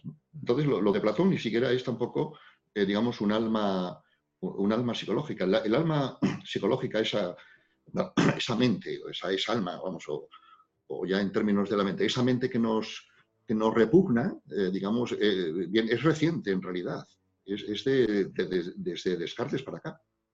Es, es, es el, digamos, ese, ese dualismo que, se establece, eh, digamos, que se establece a, partir de, Descartes y, no meramente porque fuera una ocurrencia de Descartes, sino que hay muchos cambios eh, digamos, en la época que permiten también pensar de esa manera interiorista, que lo ha estudiado muy bien eh, Norbert Elias en el proceso de civilización, de cómo, hay cambios en el funcionamiento práctico del mundo que llevan precisamente a tener una perspectiva de, digamos, de un alma interior o, de, un, de un interior como distinto del, del exterior.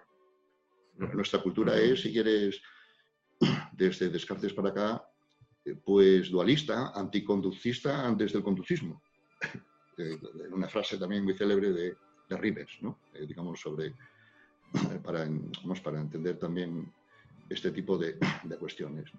Entonces, ese alma, pues es la de Descartes, ¿no? Del dualismo.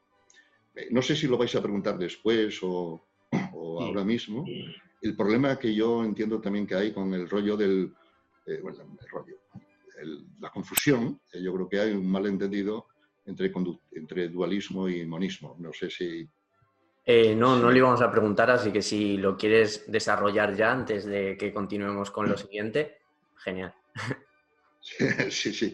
Es otro, otro aspecto, digamos, que, que, lo, digamos, que, me llama mucho la atención y me, y me no sé, me, creo que parte de un, eh, también de, una poca elaboración ¿no? en, la, digamos, en la cuestión esta, ¿no? Del, eh, todos, o sea, todos, yo creo que hay muy, poco, muy poca gente, o vamos, muy pocos dentro de la psicología, pues probablemente habrá una minoría, digamos, que pueda sostener eh, pues el, dualismo cartesiano, ¿no? En el, digamos, el, eh, digamos, el, alma, el cuerpo, obviamente ya no es en esos términos, ¿no? Serían términos de, software y hardware y algo así de eso, ¿no? Eh, algún chomskiano, ¿no? digamos que, podría hacer, ¿no? Digamos, todos estamos contra el dualismo, Yo creo que no, no habéis tropezado ningún, ningún, ningún psicólogo, digamos, en, sanos, en su sano juicio, vamos a decirlo así, digamos que sostenga el, digamos, el dualismo, ¿no? este, del alma, cuerpo, alma, mundo o algo así de eso. Y todos, eh, digamos, se, derivan, se, escudan, digamos, se salvan, eh, ponen como alternativa el monismo. El monismo Y el monismo es una variante del, eh, digamos, del, dualismo.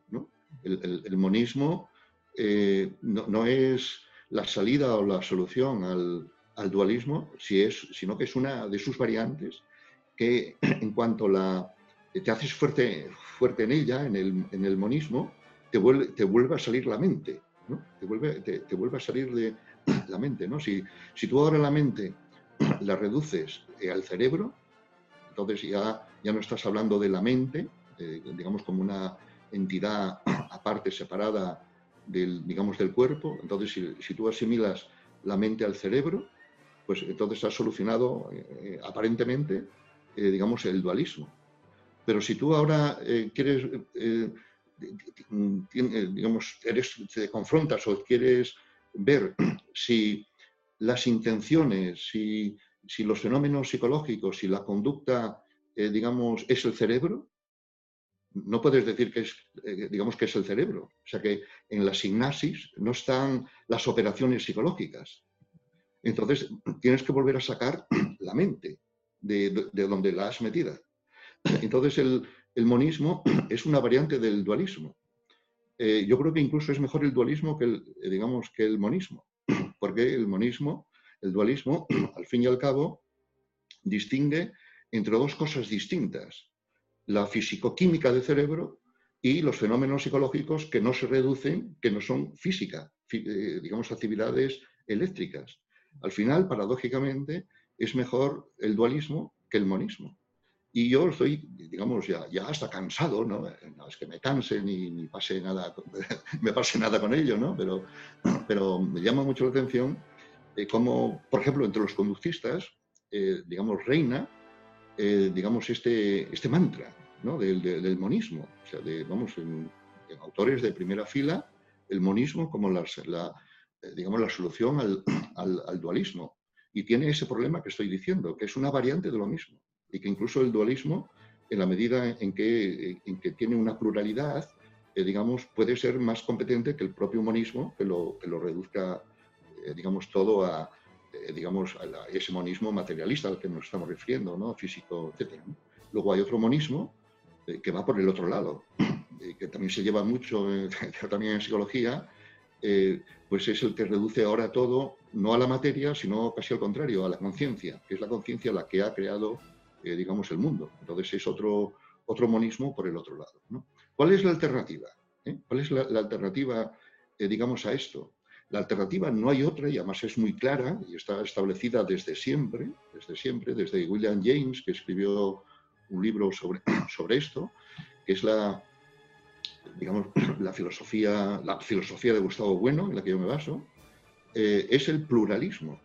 digamos, una ontología pluralista, eh, digamos, que, admita, vamos, que, admita, que lo tiene que admitir, digamos, a poco que, que, se atenga uno a las cosas, ¿no? Una, ontología pluralista que entienda que hay una pluralidad de realidades, distintas entre ellas. Unas son físico-químicas y otras no son físico-químicas, son, qué sé yo, experienciales, fenomenológicas, conductuales. Todo ya, ya son distintas. Y luego hay, hay otro tipo de físicas, ni son tampoco psicológicas, conductuales, sino que son a lo mejor abstractas, digamos objetivas, como las matemáticas. En este sentido de, de, Platón, en el sentido este de Penrose, en este sentido de, de, bueno, eh, cuando distingue tres tipos de realidades. De esa, dentro de esa pluralidad luego podemos eh, aglutinar tres tipos de realidades distintas entre ellas. Las realidades físico-químicas, si quieres las neuronas, las realidades psicológicas, que son las relaciones conductuales eh, psicológicas, y luego las realidades eh, objetivas supraindividuales, como pueden ser las, las, matemáticas, por ejemplo, que no son psicológicas, no son, no, son emanaciones del cerebro tampoco, y, desde luego las realidades eh, digamos, histórico, históricas, ¿no? las realidades institucionales, las, la, digamos, la sociedad eh, que preexiste a los individuos. Entonces, que, es una realidad objetiva que preexiste a los individuos y que es la condición de posibilidad de que haya individuos que tengan fenómenos psicológicos. Entonces serían estos tres. Yo escribí un libro, ¿eh? un libro, que, digamos que ha sido muy, vamos, que ha recibido, digamos, muchas felicitaciones, que digamos que, que, se ha, que se ha agotado, que hoy mismo he recibido, digamos, alguien que me, me pregunta si se puede conseguir ese, digamos, ese libro, que es el mito del cerebro creador. ¿no? Escribir ese libro, digamos que digamos, la tesis fundamental del libro es precisamente establecer eh, una ontología eh, pluralista, eh, como alternativa tanto al dualismo como al monismo. Supuestamente lo leyó, eh, digamos, mucha, mucha gente, de, digamos, incluyendo los que son de mi cuerda conductista, ¿no? Pues bien, o no lo leyeron, o no lo entendieron, o lo que sea. Lo, digamos, si algo claro tiene ese libro, eh, digamos, es precisamente el, ofrecer, eh, en primer lugar, mostrar la, la aporía, la sin salida del dualismo por el lado del monismo. Analizo ahí eh, por ejemplo, pues los casos de Damasio, los neurocientíficos tienen una confusión absoluta, digamos, en esto, ¿no? ¿no? quieren ser dualistas y, luego se convierten en monistas, eh, pero luego resulta pues, que tienen que, hablar del sujeto, entonces tienen que sacar del tallo cerebral el sujeto, el sujeto psicológico. Y, y, claro, efectivamente, del tallo cerebral sale el sujeto psicológico, pero es el sujeto que ellos mismos han metido. Entonces, bueno, pues eh, están ahí en un vaivén entre dualismo, digamos, y, monismo, que no da más de sí y que es la misma cosa. La única salida es el, pluralismo. Y, el pluralismo en este sentido, al menos que distinga tres géneros de realidad o tres géneros de materialidad, que son los en los que, los que se basa ese libro que yo he tomado de, digamos, de, Gustavo Bueno, ¿no?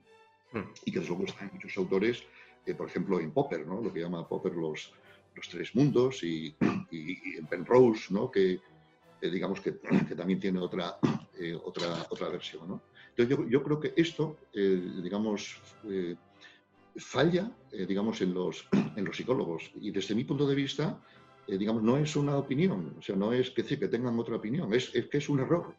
digamos, es un, es un fallo porque eh, los que los sostienen el monismo es que no quieren ser dualistas, pero no se salen, eh, digamos, de ello. Y lo que los sacaría precisamente de no ser dualistas y no ser luego reduccionistas es eh, una ontología plural, pluralista.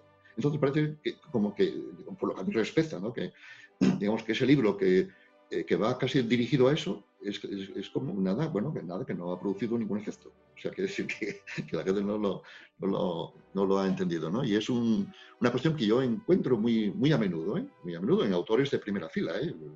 Supongo yo que autores del conductismo, eh, seguramente, digamos, no sé, autores de, de primera relevancia, digamos, tienen este, este, este marchamo, digo yo, ¿no? entre lo, de ciencia natural y lo del monismo. Y eso yo creo que, eh, digamos, pone de relieve, en mi opinión, y aprovecho este canal para, para decirlo porque tiene mucha difusión y, en todo caso, pues, eh, pues algún día si eso nos reunimos para, vamos, para debatirlo, ¿no? Yo estoy aquí ahora dando, mis, conclusiones, dando mis conclusiones de, de, cosas que, digamos, que están, eh, digamos, elaboradas, ¿no? no, no están digamos, no están eh, improvisadas. ¿no? Entonces, yo, yo, creo que es una deuda, eh, digamos, que tienen muchos psicólogos, incluyendo los conductistas, digamos, con, digamos, con, la, digamos, con la filosofía, digamos que son vegetarianos de la filosofía. Eh, y, y, entonces yo, yo creo que, que, se comete, digamos, ese error y, la verdad es que, que, es de las pocas cosas que me cuesta pasar, pasar, digamos, así, así de, de largo. ¿no? Mm. Pero sobre esto me podéis preguntar no sé, para, bueno, para aclarar más o para... No, sí, al final... Para poner vuestras opiniones, naturalmente. Y al final es prácticamente, nos da casi hasta cosa cortarte porque nos podríamos quedar aquí repanchingados escuchándote y, sería totalmente de interés y quedaría un programa de 10. Nosotros queríamos continuar, si, vamos a, si quieres añadir sobre esto, añadimos algo más sobre esto, pero queríamos continuar con la cuestión de los trastornos mentales, que, ah, es que en múltiples ocasiones hemos escuchado o leído que si cada vez el DSM hacina más y más trastornos mentales, es básicamente porque interesa. Ha referido que si se indaga en la metodología que se ha llevado a cabo para alcanzar toda esa evidencia pertinente, pues se aducen conflictos de intereses debido a que tales investigaciones hayan sido sufragadas por la industria farmacéutica. Y no sé si nos podrías desarrollar un poquito más todo esto, hablarnos de cómo fuiste llegando a ese tipo de inferencias y queríamos pues eso, acotar ahora y centrarnos en, esto. Sí, sí, pues es un, vamos, es una cuestión que, vamos, que, está muy, muy, muy estudiada, ¿no? El, el, cómo, eh, digamos, el cómo se ha construido el, DSM eh, y, cuál es su, digamos, su base o su falta de base y luego la cantidad de, digamos, de intereses que hay, ¿no? O sea, de, digamos, la inmensa mayoría de los, de los expertos que se, que se reúnen para, eh, para elaborar, eh, digamos, las distintas versiones del DSM, pues, pues tienen, están plagados de, efectivamente, de, digamos, de intereses, ¿no? De conflictos de, intereses, ¿no? Y muchos, muchos trastornos recientes, de reciente creación, pues fueron ciertamente inventados en función de, digamos, de, fármacos que, que, no tenían, digamos, nicho, ¿no? que no tenían espacio comercial y, y, y, la manera de, darles, de darles salida, eh, digamos, a, eh, a, fármacos es eh, creando, creando enfermedades, enfermedades que, que, que, luego terminan, es decir, que se objetivan, que se hacen oficiales cuando eh, pasan a formar parte del catálogo del, DSM, ¿no? Entonces hay muchas presiones para, para eso. Nosotros hemos estudiado esto, eh, digamos, en tiempos, ¿no? En un libro de, de 2007, junto con, con, mi colega, que es profesor de, de psicobiología en mi, mi facultad, Héctor González Pardo, y yo hemos escrito un libro pues, que se titula La invención de trastornos mentales. Y hmm. de allí ponemos ejemplos clarísimos, digamos que se conoce su historia, pero perfectísimamente, pues como, como, eh, o sea, como el, el, trastorno de pánico, como la, fobia social, eh, como el trastorno de estrés postraumático, que ese no fue en principio para vender medicamentos, sino por otras, por otras razones. ¿no? Y entonces, bueno, pues, pues fue, en fin, eso está muy estudiado y es, algo ya, digamos, digamos, muy conocido. Y eso puede ocurrir precisamente porque la psicología y la psiquiatría lo mismo no son ciencias naturales. Eso no pasa, no, no puede pasar tan fácilmente en, en, cualquier otra especialidad de la medicina. Eso puede pasar en psicología y psiquiatría, eh, donde los fenómenos eh, pueden ser, eh, digamos, moldeados y pueden ser influidos y pueden, digamos, terminar eh, por, ser, eh, por ser hechos reales. Eh, nosotros, yo utilizo una fórmula muy a menudo para esto. una vez que está definido el, trastorno de pánico o la fobia, o la fobia social, probablemente haya gente que tenga trastorno de pánico, como lo define el DSM, y tenga, digamos, ansiedad social, como, como lo define el DSM. ¿no? Entonces, al, final, eh, en esta perspectiva, yo no estaría negando que sean hechos reales, que luego tiene la gente. Lo que me estoy planteando es cómo son hechos reales, cómo se han hecho reales. Entonces, esto, pues efectivamente, tiene que ver, eh, digamos, con, con prácticas, con prácticas clínicas, con prácticas institucionales, con definiciones, con cuestionarios, con la selección de unos ítems eh, digamos, que, es, que encajen muy bien con, eh, digamos, con, el, con, el, con la, definición que quieres hacer, ¿de dónde salió el trastorno de pánico? El trastorno de pánico salió de eh, seleccionar unos cuantos síntomas extraídos de la ansiedad, de la ansiedad general, generalizada, unos cuantos síntomas, de los, aquellos más somáticos, palpitaciones, sofoco, etcétera, etcétera, que son luego, eh, digamos, sensibles a un tipo de medicación. Y una vez que se, que se, han extraído, se ha definido, se ha dado un nombre, la gente tiene trastornos de pánico. O sea, ya como, digamos, como si existieran ahí como las caries, como, como si fueran, eh, digamos, fenómenos naturales. La fobia social. La fobia social sale de redefinir eh, la timidez. Entonces, la, timidez, pues que, antes era un, eh, estilo de comportamiento, eh, una manera de ser, eh, incluso muy adaptativa. en general los tímidos solemos caer mejor que los que, van de prepotentes o que se lo saben todo, etc. Pues se ha recalificado para, digamos, para dar lugar a un, eso, a un, nuevo diagnóstico que llamaron ansiedad o fobia social, que fue diseñada para vender un, medicamento. Fue diseñada por los ejecutivos de un laboratorio en combinación con una agencia de, digamos, de, propaganda, eh, Congan Jones. Nosotros en el libro está, vamos, no hay ningún secreto, esto no es ninguna, ni, digamos, nada clandestino, ni, nada de eso.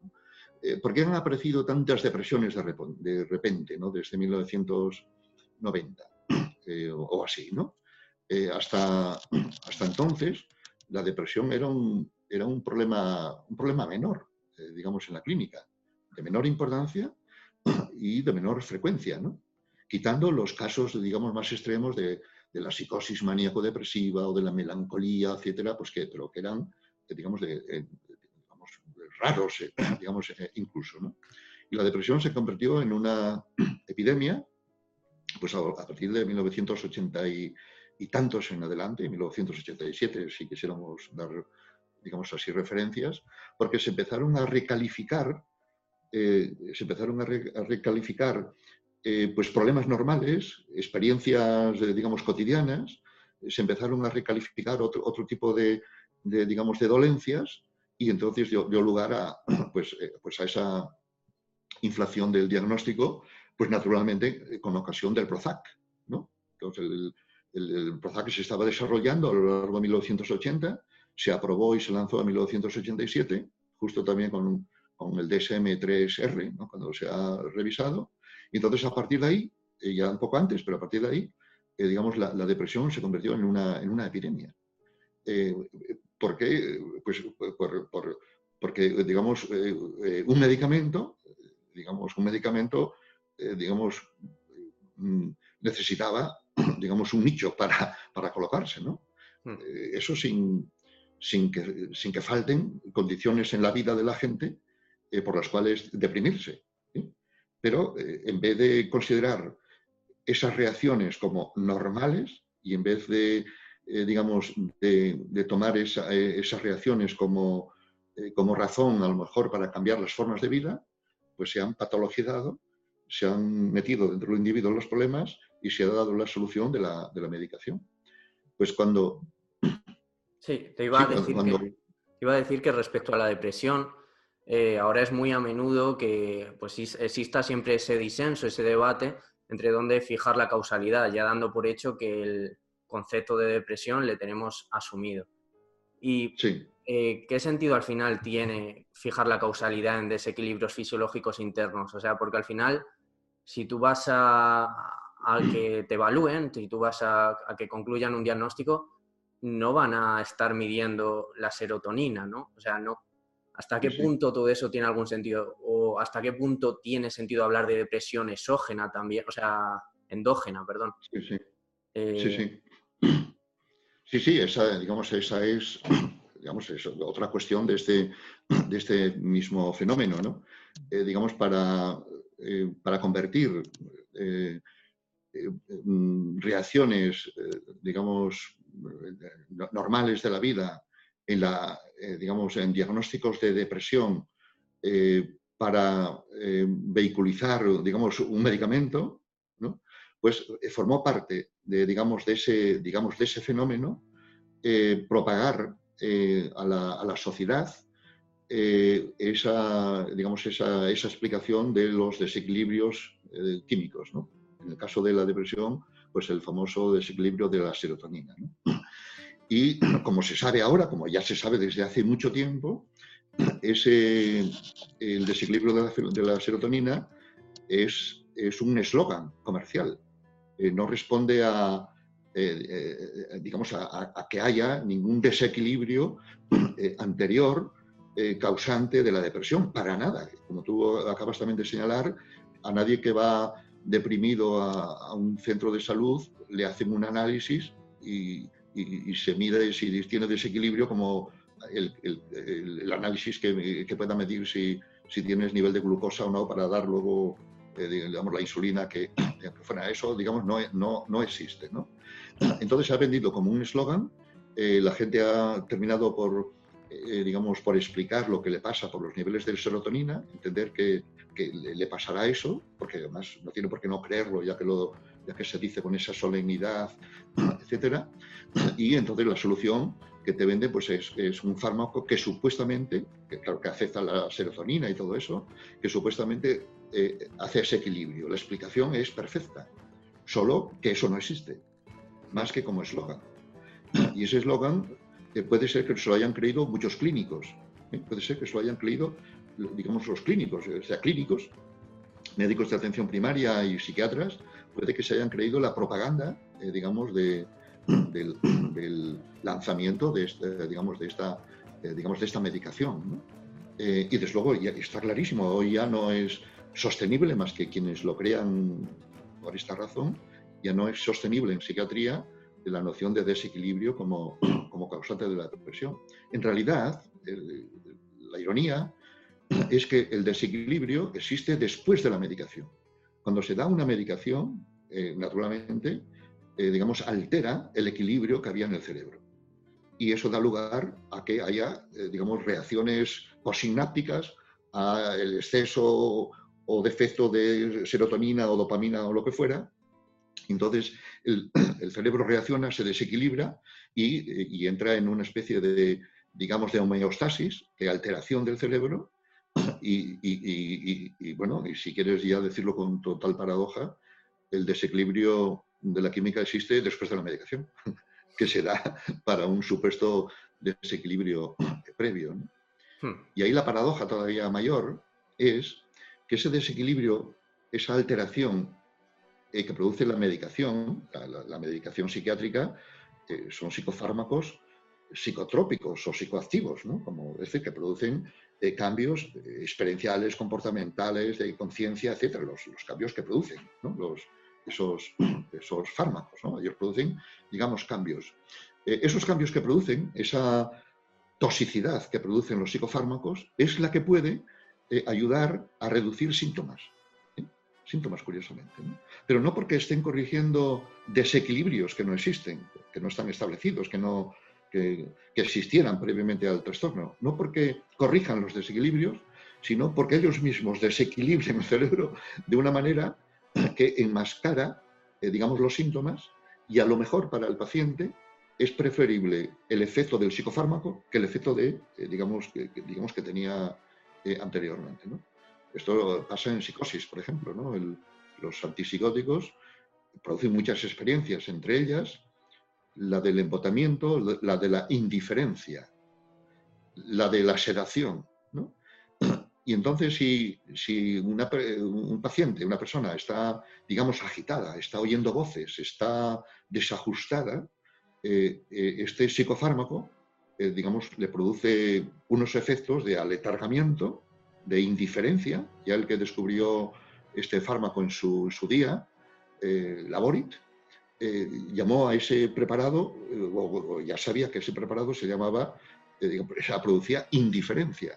De tal manera que esa indiferencia te reduce los síntomas, pero también te reduce tu, ser en el mundo, o sea, te reduce muchas cosas. Y la gran duda es en qué medida, digamos, compensa el efecto del fármaco eh, por el remedio que ofrece respecto a los síntomas. Eh, eh, digamos, aquí hay dudas. Hay, pacientes que, digamos, que les puede compensar y hay otros que les, digamos, que el remedio puede ser peor que la enfermedad. Sí, al final, como también te hemos escuchado a ti en, algún, en alguna ocasión denominarlo, son dopajes. son, esos fármacos no dejan de ser una especie de dopaje, que, que lo mismo ocurre con el TDAH, que has hablado eh, también en muchas ocasiones de él y que realmente no es que estén corrigiendo nada, sino que simplemente están produciendo un efecto que se lo producirían al mismo niño que no está diagnosticado, eh, se lo producirían a uno o a otro, eh, indiferentemente. Sí, sí, todos, los, todos los psicofármacos, como, como sustancias psicoactivas que digamos que son, producen el mismo efecto, que digamos, tengas un diagnóstico, tengas unos determinados síntomas o no los tengas. ¿no? La diferencia es que si tienes unos síntomas, eh, e, esos efectos del fármaco podrían a lo mejor enmascarártelos o quitártelos. Y en el caso del, del, TDAH que has, citado y, del dopaje que has citado, el dopaje eh, eh, es, un, es un concepto, digamos, muy a propósito del efecto que producen los estimulantes que se dan para el TDAH. ¿no? Eh, si tú lees en, dopaje en el diccionario de la lengua española, eh, te viene a decir algo parecido a esto, ¿no? Eh, digamos, una sustancia que produce una estimulante, que produce una activación que mejora el rendimiento, pensando en, un contexto deportivo. Entonces, digamos, el, estimulante que dan a los niños eh, digamos, entra de lleno en el concepto de dopaje. Y si produce algún efecto favorable inicialmente, es que mejora el rendimiento de los niños en cuanto, eh, pues, eh, igual están más concentrados o están más atentos, pero eso no quiere decir de que el niño haya mejorado de, ese, de, un problema. No quiere decir ni siquiera que, ese, que esa atención sea una, una, una atención vamos a ver, digamos, positiva o, digamos, o productiva o beneficiosa, igual es una indiferencia. O sea, igual, eh, igual digamos, eh, se está perdiendo, eh, digamos, aspectos característicos del, niño, ¿no? Y, efectivamente es, el problema que tienen los, digamos, los psicofármacos, que sin negar que en ciertos casos pueden ser beneficiosos, digamos, lo cierto es que ellos mismos son tóxicos y que cuando son efectivos en el mejor de los casos, no es porque corrijan condiciones causales subyacentes, sino porque producen una alteración beneficiosa. Es, decir, la paradoja es esta, que la toxicidad del, psicofármaco puede ser beneficiosa, digamos en el caso de que tengas una dolencia de este, de, ese tipo. Sí, e incidiendo en el TDAH, porque has escrito y hablado mm. mucho acerca de, su invención, de, que el TDAH no existe, bueno, al igual que, otros eh, el resto de trastornos mentales, el concepto, etcétera. Pero ¿cómo llegamos a, ¿Cómo se llega a evaluar, a, darse ese diagnóstico? Porque por lo que yo tengo entendido, básicamente que ser unas entrevistas que se basan en un testimonio subjetivo, normalmente si es en niños de los progenitores, es decir, unas medidas indirectas o se pasan unos test que, se basan en eso, se basan en una subjetividad. Y no sé si, si, nos puedes desarrollar un poquito más cómo se llega a lucubrar ese diagnóstico.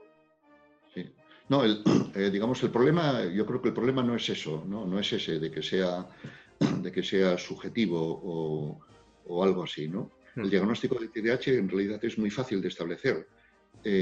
obviamente no existen, vamos, obviamente alguien podría pensar que sí, pero una vez que hemos estudiado eso a fondo, podemos decir que obviamente no existen, digamos, test clínicos, eh, digamos, neuroimágenes, ni tampoco test psicométricos, ni cuestionarios digamos, que te permitan decir tiene TDAH o no lo tiene. Digamos, para nada, eso no, no existe. El diagnóstico se establece sobre los criterios eh, eh, que lo definen en el DSM-5 en este, en este caso. ¿no? Entonces tiene así allí una serie de, una lista de criterios, cómo funcionan estos sistemas, 5 de 10 o algo así, ¿no? Y entonces tiene ahí unos criterios de si el niño a menudo se mueve mucho, si el, el niño a menudo no presta atención, etc. Entonces, eh, sobre esos criterios, el, clínico, eh, digamos, pregunta, eh, muy a menudo pregunta pues a los padres, o, si es un adulto, pues le pregunta al adulto, pues, pues si, muy a menudo eso, y el adulto recuerda, pues sí, que muy a menudo se olvidan las llaves, muy a menudo se, digamos, se le extravían cosas, muy a menudo no se recuerda, etcétera, etcétera. Entonces, por eso, por, por, esas, eh, eh, por esa entrevista y por, ese tipo de, de, ítems, pues eh, se establece el clínico, establece el diagnóstico del, digamos, del TDAH, ¿no? Hmm. Y es, es, casi una especie de acto performativo. un clínico legitimado, el, digamos, un psiquiatra, un pediatra, un neurólogo, un psicólogo clínico también, pues que dice, no, pues efectivamente tiene TDAH, a ese diagnóstico, lo, da un informe donde tenga ese diagnóstico, entonces, eh, digamos, queda eh, quien sea, eh, digamos, acreditado, digamos, con, digamos, con ese, con ese, digamos, con esa etiqueta, con ese diagnóstico, digamos, que, que, que, produce, digamos, ese efecto ya, digamos, oficial. Pero el problema ahí, que lo, que, lo, es en parte, pero yo el acento no lo pongo ahí, ¿no? El, el problema ahí que tú que tú destacabas es el aspecto subjetivo, digamos, el aspecto subjetivo de que es una apreciación de los padres, que es una apreciación del clínico, etc. yo creo que el, problema al final no es ese. Eh, digamos, no, es esa, no es esa la pega, eh, digamos, del asunto, ¿no? Porque efectivamente hay niños que se mueven más que otros, que, que, puedan tener menos atención de, que otros y que de forma incluso eh, digamos, confiable, eh, puedan coincidir los profesores, los padres, las personas, definir a ese niño que se mueve mucho más que otros, etc. El problema no es eh, que lo es, pero que no, no, es el definitivo de que sea, digamos, una apreciación subjetiva. El problema está en concebir esos comportamientos como síntomas. El problema es anterior y más básico. Entonces, cuando patologizarlo al final, ¿no? Claro, claro. Entonces ya está patologizado, eh, digamos, en la, mirada y el nombre, eh, digamos, que, tienen eh, los profesores, los contextos escolares, los padres, el, digamos, el clínico, luego el propio niño, y llamar a eso, digamos, ya, diga, síntomas. ¿Tienes síntomas de TDAH? A ver si lo es. A ver si, vete, vete al, médico a ver, a ver si, si tiene TDAH. Entonces, efectivamente, lo llevan al médico, le cuentan, le cuentan eso del niño, y claro que tiene TDAH, de acuerdo con eso, digamos con eso. Entonces sale, tiene TDAH, ¿no? Como si eh, le, hubieran hecho una placa y no, no, no, pues sí, efectivamente, tiene, tiene eh, pulmonía, ¿no? o algo así, ¿no? Pero el problema es más sutil y más, y más pernicioso, que es, eh, digamos, esa preconcepción ya de, en vez de ver comportamientos ligados a contextos, a situaciones, en vez de ver características que tienen los niños por los que se diferencian de otros niños, en vez de ver eso, se ven síntomas. Y entonces, a partir de ahí, eh, se genera ya esa dualidad. Bueno, yo lo he estudiado esto, digamos, en, digamos, en detalle, en, más Aristóteles y menos, y menos Prozac, ¿no? Yo ahí he, hecho, he, tratado de, hacer un esfuerzo por eh, entender eh, a quienes mm, ven están convencidos de que ven TDAHs, que diagnostican TDAHs, digamos, a buena fe, no, no por intereses ni por ningún tipo de maldad o algo así, y porque sean tontos, ¿no? los, los clínicos que diagnostican eso, estoy seguro que lo hacen a buena fe. ¿no? Lo, hacen haciendo lo que tienen que hacer, ¿no? de acuerdo a, a, su concepción. Yo he tratado de, digamos, de analizar las prácticas científicas y clínicas por las cuales quienes diagnostican lo hacen a buena fe y están convencidos de que efectivamente el, niño tiene TDAH como, como, como, como, si fuera una entidad, digamos, ahí natural, ¿no? que, que él tuviera. Y todo empieza, no, es, no, no se agota ahí, todo empieza, eh, digamos, en, en, en, llamar a los comportamientos síntomas, en pensar en términos de síntomas y luego esa dicotomía, ¿tiene TDAH no tiene TDAH? Y entonces a, a partir de ahí ya, y ya se convierte en un hecho real. Termina siendo real, pero fue hecho. ¿eh? Eh, digamos, es, un, nosotros utilizamos el, el fenómeno del, del, efecto Charcot, ¿no? llamamos a eso efecto Charcot. El, el, efecto Charcot, eh, como recordáis, pues es, el, es lo, lo, que le pasaba a, a Charcot al, finales del siglo XIX, ¿no? en la Salpetriere, ¿no? cuando describió esa, ese, ese, ataque de histeria tan espectacular, ¿no? Eh, digamos, tan espectacular, pues que incluía en una de sus cuatro fases, pues, eh, pues un, un ataque epi, epi, epileptiforme, ¿no? Eh, muy parecido a, una, a, un ataque de, de epilepsia, ¿no? Y no hay nada más objetivo que podrían observar todos los que asistían a las, a las clases de Charcot, que nosotros lo podemos ver hoy día en, en las fotografías y en las patografías que, digamos, que, que, que existen de, de, esa descripción de, de, Charcot, no hay nada más objetivo que ese, digamos, que ese ataque, ¿no? que lo podemos ver que existía. ¿no? Y lo que, queda, lo que quedaba en aquel momento fuera del cuadro, del cuadro de Charcot, del cuadro de los que observaban ese ataque, pues es todo, digamos, lo, lo, lo que, eh, lo que condicionaba, eh, digamos, que ese, digamos, que ese fenómeno fuera de esa, de esa manera. ¿no? Entonces Charcot mm, describía eh, un fenómeno que él mismo estaba induciendo, que él mismo estaba induciendo con su propia descripción, que estaba induciendo con, con sus, digamos, artículos anteriores, con sus dibujos anteriores, estaba describiendo lo que él, eh, digamos, lo que él mismo inducía sin saberlo.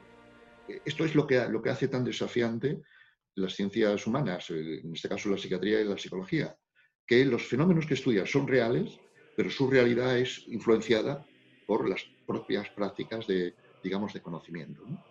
Y eso mismo le pasa a los que diagnostican el TDAH. Los que diagnostican el TDAH no es que inventen esas, esos comportamientos de los niños, los niños tienen esos comportamientos eh, lo que hacen es seleccionar esos comportamientos de otros muchos que tienen los niños, es eh, aislarlos del contexto antecedente y consecuente, eh, digamos, como, como, como existen, eh, eh, digamos, esencializarlos, reificarlos y empaquetarlos como un diagnóstico. Y, y en ese sentido es también un fenómeno de, de digamos, de Charcot, ¿no? hmm.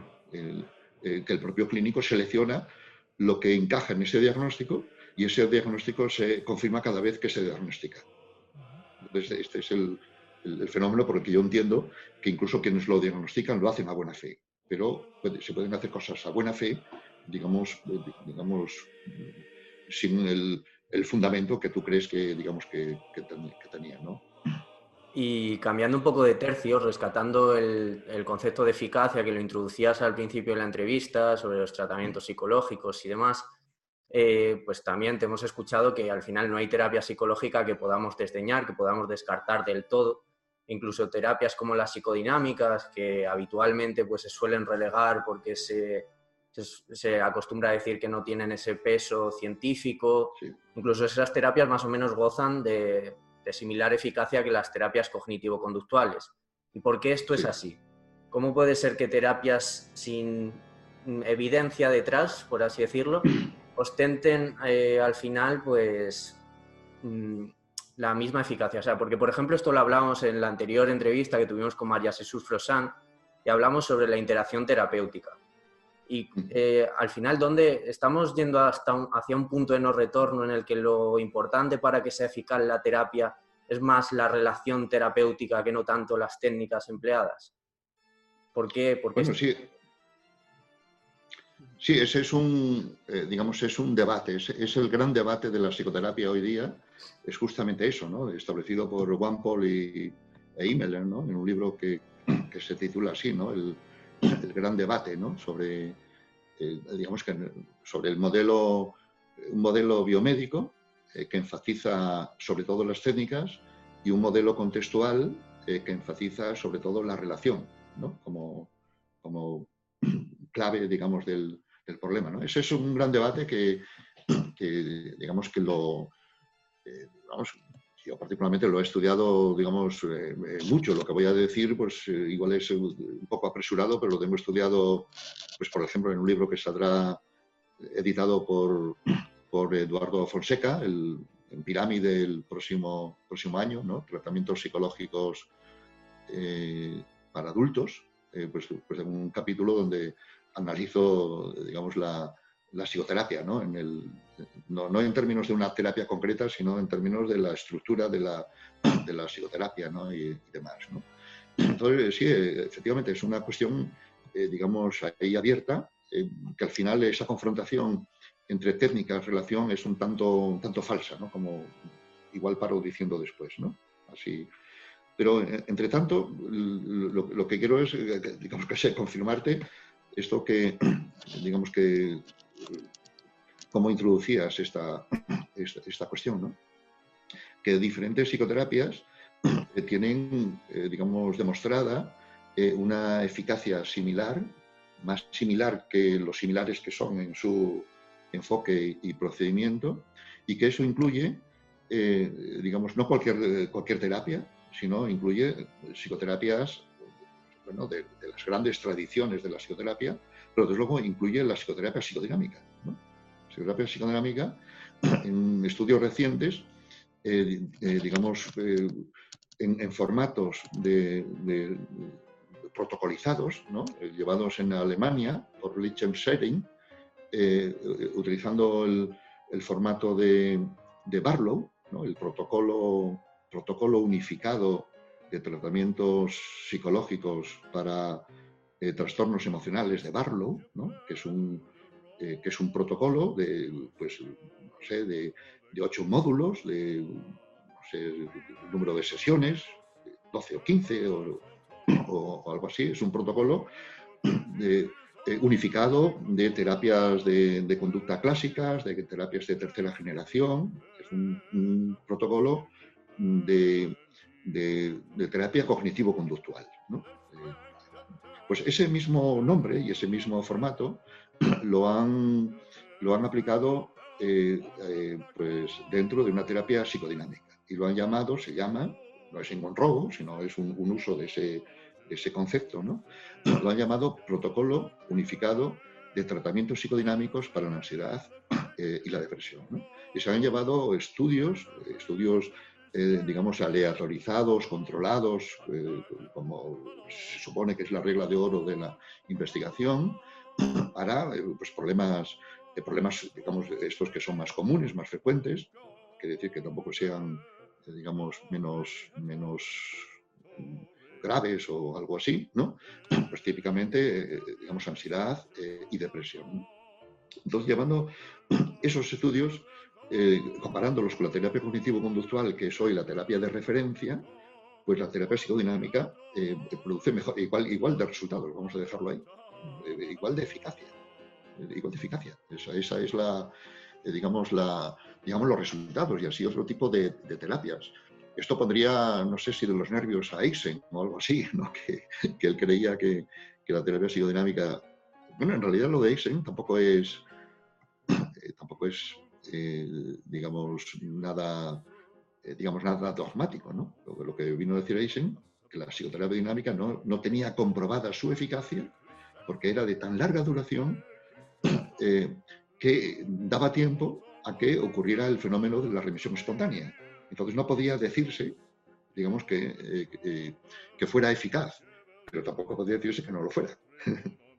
bueno, total, que los estudios actuales, pues efectivamente la psicoterapia psicodinámica, eh, digamos, tiene una, eh, una, eficacia igual que la terapia cognitivo-conductual, que es la terapia de referencia. Esto ocurre en ansiedad y depresión. En ansiedad y depresión, la depresión, por ejemplo, hay eh, al menos siete, y depende de cómo hagas, cómo hagas los ajustes, ¿no? las, las variaciones, pueden salir 15.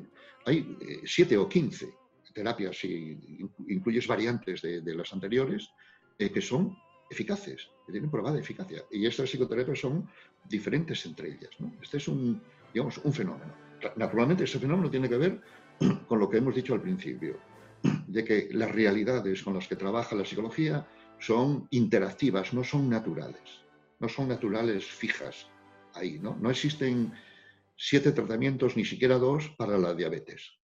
El metabolismo de la, glucosa, eh, digamos, no se influye más que con los mecanismos específicos de la glucosa, la medicación que sea, la insulina, la alimentación, etc. Pero para la depresión para la tristeza, para los, aspectos por los que se define la depresión, pues efectivamente eh, puede ser muy, vamos, muy reorganizables, muy reconstruibles, muy influibles, no de cualquier manera, ¿eh? no de cualquier manera, pero sí de diferentes maneras.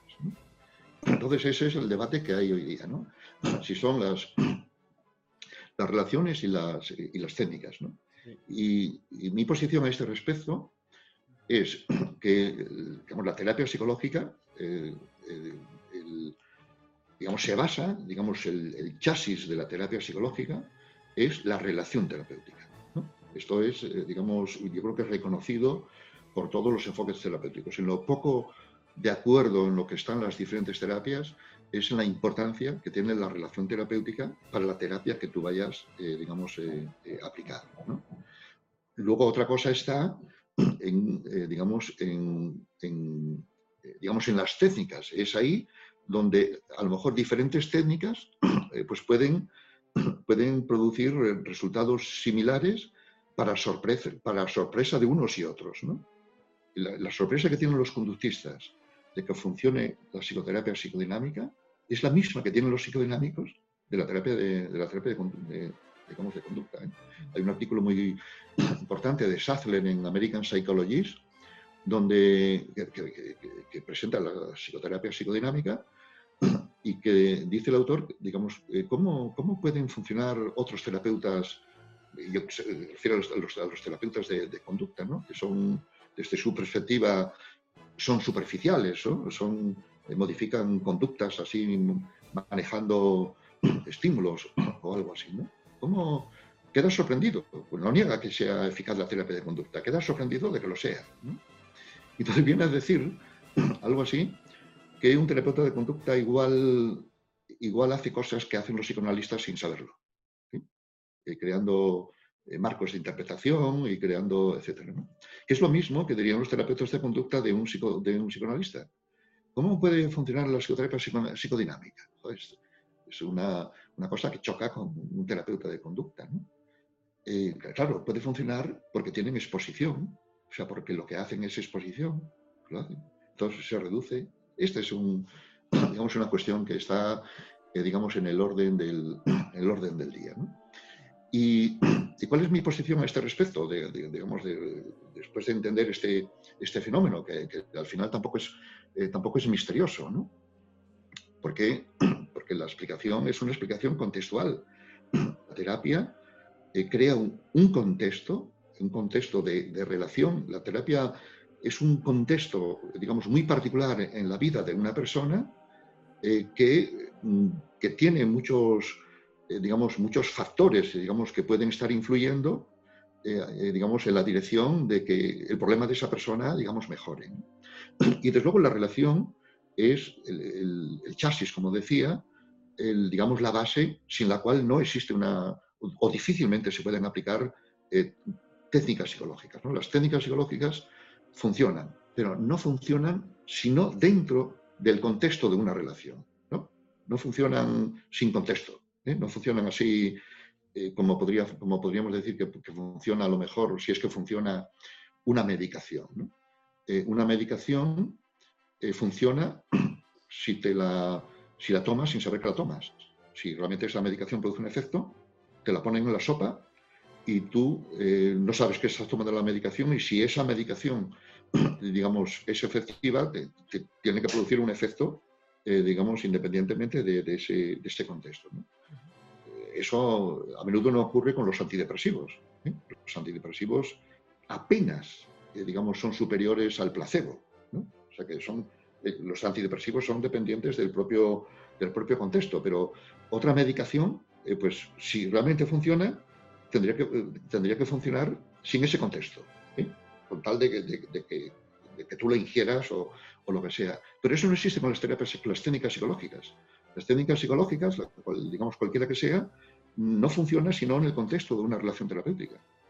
Eh, esas técnicas no funcionan si tú las aplicas esporádicamente en, casa, en informalmente, en un sitio, etc. Funcionan en ese contexto. Eso no tendría por qué ser ninguna sorpresa, ni eso contradice nada de los principios conductistas. O sea, es decir, que, hay un contexto, digamos, que propicia, que, que, que crea, digamos, que dispone de condiciones que favorecen que esas técnicas, eh, digamos, eh, digamos tengan, tengan, tengan su funcionalidad. Y esas técnicas pues, pueden efectivamente eh, producir, digamos, cambios acordes con esa, con esa técnica. pero aquí la cuestión es la falsa dicotomía entre relación y técnicas. Las técnicas no funcionan sino en el contexto de una relación. Pero una relación terapéutica no es una relación cualquiera, no es una relación espontánea, es una relación que ella misma tiene su técnica. Es decir, que, digamos, la propia relación terapéutica, eh, de las, más formal, de las terapias que, que se ocupan efectivamente de establecer una relación terapéutica de acuerdo a su enfoque, al enfoque de esa terapia, pues establecer la relación terapéutica es ya una técnica, digamos por sí misma, que eh, digamos, condiciona, favorece o no, vamos a suponer que favorece, eh, digamos, eh, esas otras acciones o técnicas específicas que tú vas, digamos, a aplicar. Entonces, la dicotomía es falsa si, si, tú consideras que la relación no es una técnica, porque la propia relación es una técnica. No, no estamos aquí hablando de una relación espontánea, de que el psicoterapeuta sea eh, digamos, muy humano y sea muy sensible y entonces comprenda. Eso no es relación terapéutica, eso es, eso es nada. O que puede ser hasta diatrogénico si, si, si el, psicoterapeuta no, no nace, eh, se hace. Entonces se hace, eh, digamos, en, en, el entrenamiento, en la práctica, con criterios de acuerdo a su terapia. ¿no? Entonces cada terapia tiene también criterios de cómo llevar esa... Así que la relación terapéutica ciertamente es fundamental eh, y, la dicotomía en relación técnica puede ser un tanto falsa eh, en la medida en que no se considere que la propia relación eh, implica, digamos, su técnica, tiene su, su ciencia. En, términos griegos, la, concepción de ciencia en, en esa perspectiva la denominaríamos mm, tecné, ¿no? Tiene su tecné y su episteme y episteme, su técnica, su técnica en un sentido técnico y al mismo tiempo de arte, y episteme en un sentido de conocimiento. Toda la relación terapéutica tiene, eh, tiene arte, tiene técnica y tiene digamos, saber, digamos, saber hacerlo, saber hacerlo. ¿Qué es lo que diferencia a un terapeuta de, uno que, digamos, que, meramente ofrezca una relación, pues, pues, pues, pues nada, digamos, como que puede ser muy amistosa y que puede ser muy, muy empática o lo que sea, pero eso no, no es terapia. No es, es un poco lo que yo lo que veo. Que por cierto, cuando se preguntan a los pacientes, a los pacientes que han pasado por diversas terapias, muy a menudo lo que recuerdan o lo que refieren que les ha ayudado más no suele ser la técnica con la que se identifica el terapeuta. No, suele ser eso. Lo que a menudo refieren los pacientes, o los clientes o consultantes de las psicoterapias, eh, son aspectos relacionales, ¿no? aspectos relacionales, de, digamos, de, eso que, tienen que ver con la, con, la relación, ¿no? con, el, la, atención, digamos, la comprensión, la empatía, la atmósfera de esa relación. Eh, que un clínico que, digamos, que, que, produzca esos efectos, pues, pues seguramente eh, es porque sabe hacerlo, ¿eh? no, no, no porque, porque sea una cosa, digamos, espontánea. Y, y, a mejor, digamos, y cuanto menos atento esté a, digamos, a, a usar ese, esa técnica, igual funciona tanto mejor, ¿no? en la medida que ya lo tiene, si quieres, naturalizado, pero no porque sea natural, sino porque lo tiene habitualizado. Totalmente de acuerdo, Marino. Y desde largo bagaje como profesor eh, en la docencia, ¿consideras que el programa del grado en psicología que se imparte en, en las facultades de España es correcto hoy día? Si no es así, ¿qué cambiarías del mismo? ¿Qué carencias crees que tiene y qué podríamos incluir? Ya, pues, hombre, pues los, planes de estudio de grado, pues, pues resultan de, digamos, de muchas componentes, ¿no? De, digamos, de la propia, de la propia pluralidad de, psicologías que, digamos, que existen, ¿no? Que, existen en la academia y que, que tienen y que están eh, institucionalizadas, ¿no?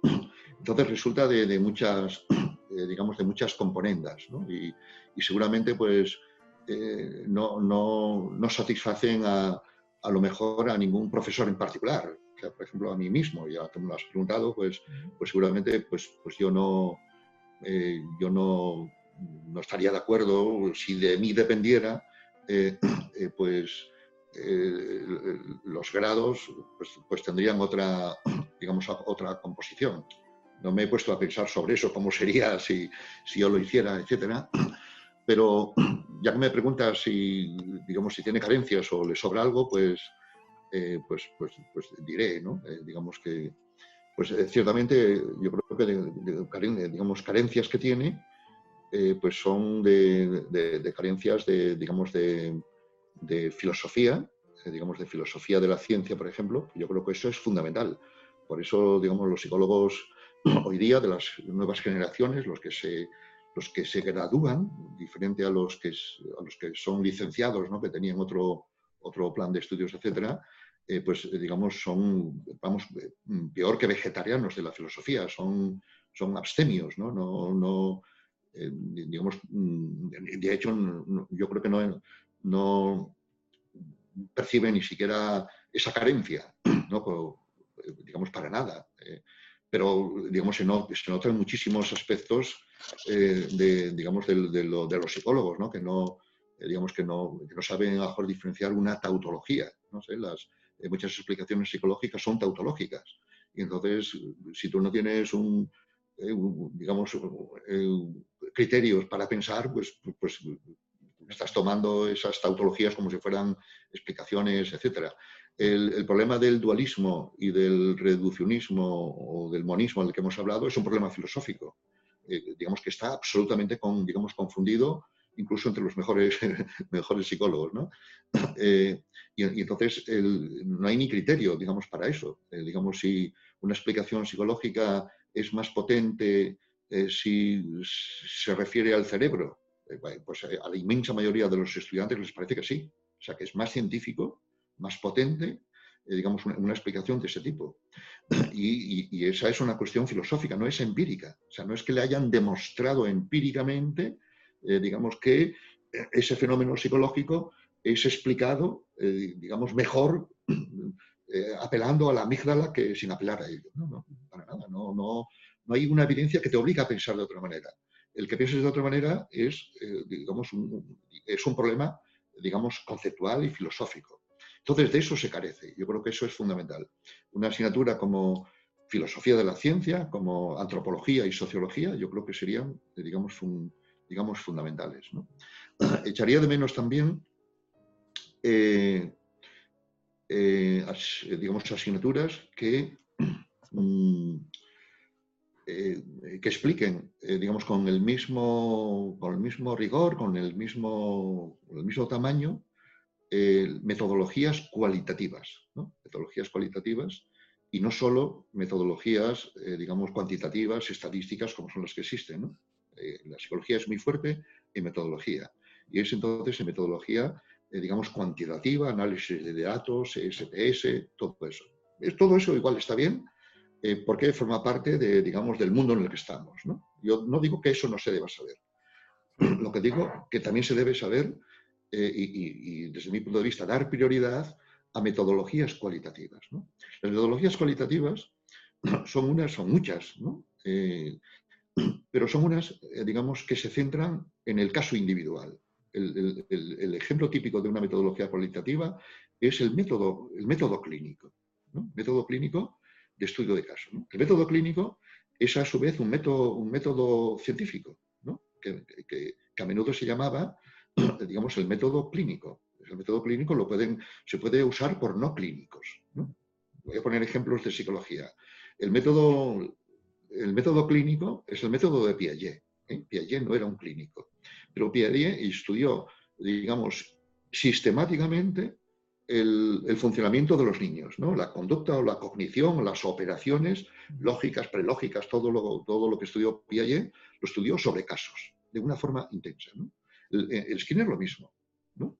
Skinner eh, no era un clínico y podemos entender que los, estudios de casos, de casos únicos, estudios intensivos de, si quieres, de palomas y ratas, eh, pues eso es el método clínico. Skinner despreció, digamos, la metodología positivista, eh, digamos, en, ese artículo célebre que se ríe de ella, de, esa metodología, cuando él, digamos, cuenta, digamos, su método. El método, el método de la caja, el método de la caja de Skinner es de un sujeto dentro de la caja.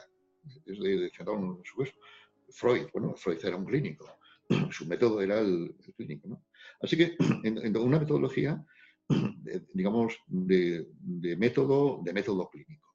Y una metodología, pues, digamos, en, lo que no sé, pues, que, que, incluya eh, entrevistas, eh, digamos la entrevista, la entrevista semiestructurada, es, es algo que no está superado por ningún tipo de métodos, eh, digamos, digamos, posteriores. Es fundamental en, clínica, pensando ahora en clínica. ¿no?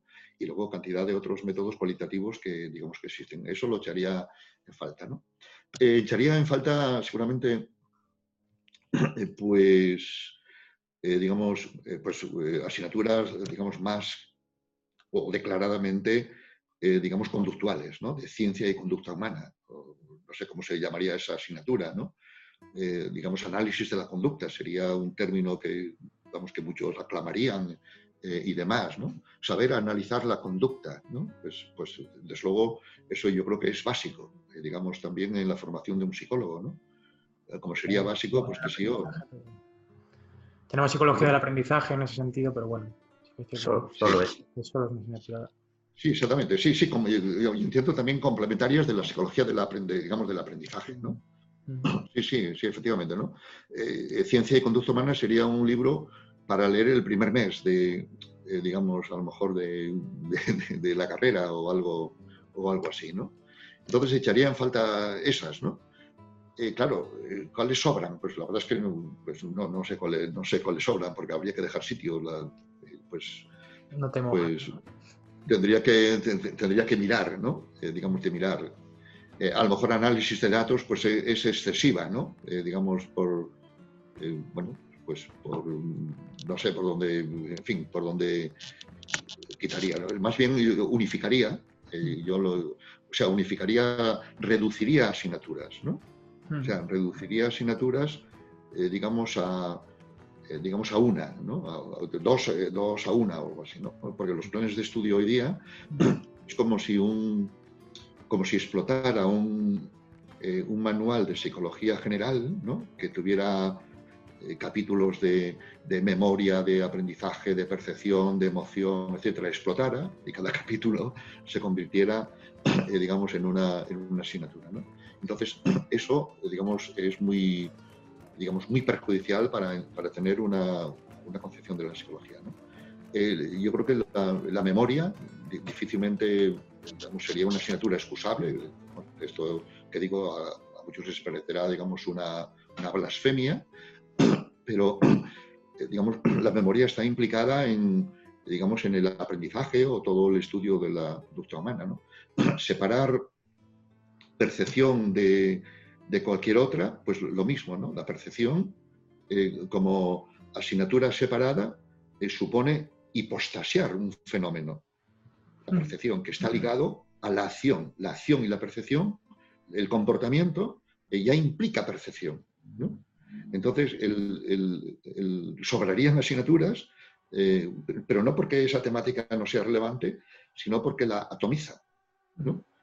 Y, tendría, sería mejor, efectivamente, que formaran parte de un, de un cuerpo, de un cuerpo más, eh, más amplio, ¿no? porque eso lleva a hipostasiar fenómenos. ¿no? Quienes estudien luego la percepción, quienes den la percepción, eh, pues terminan por reificando ese fenómeno y, y convirtiéndolo en algo separado, como si hubiera un mecanismo en la mente, en el procesamiento de información o no sé dónde, que fuera el mecanismo de la percepción, cuando la percepción es el trasfondo de todos los fenómenos psicológicos y, y- y que está integrado ya en otros, igual que la memoria.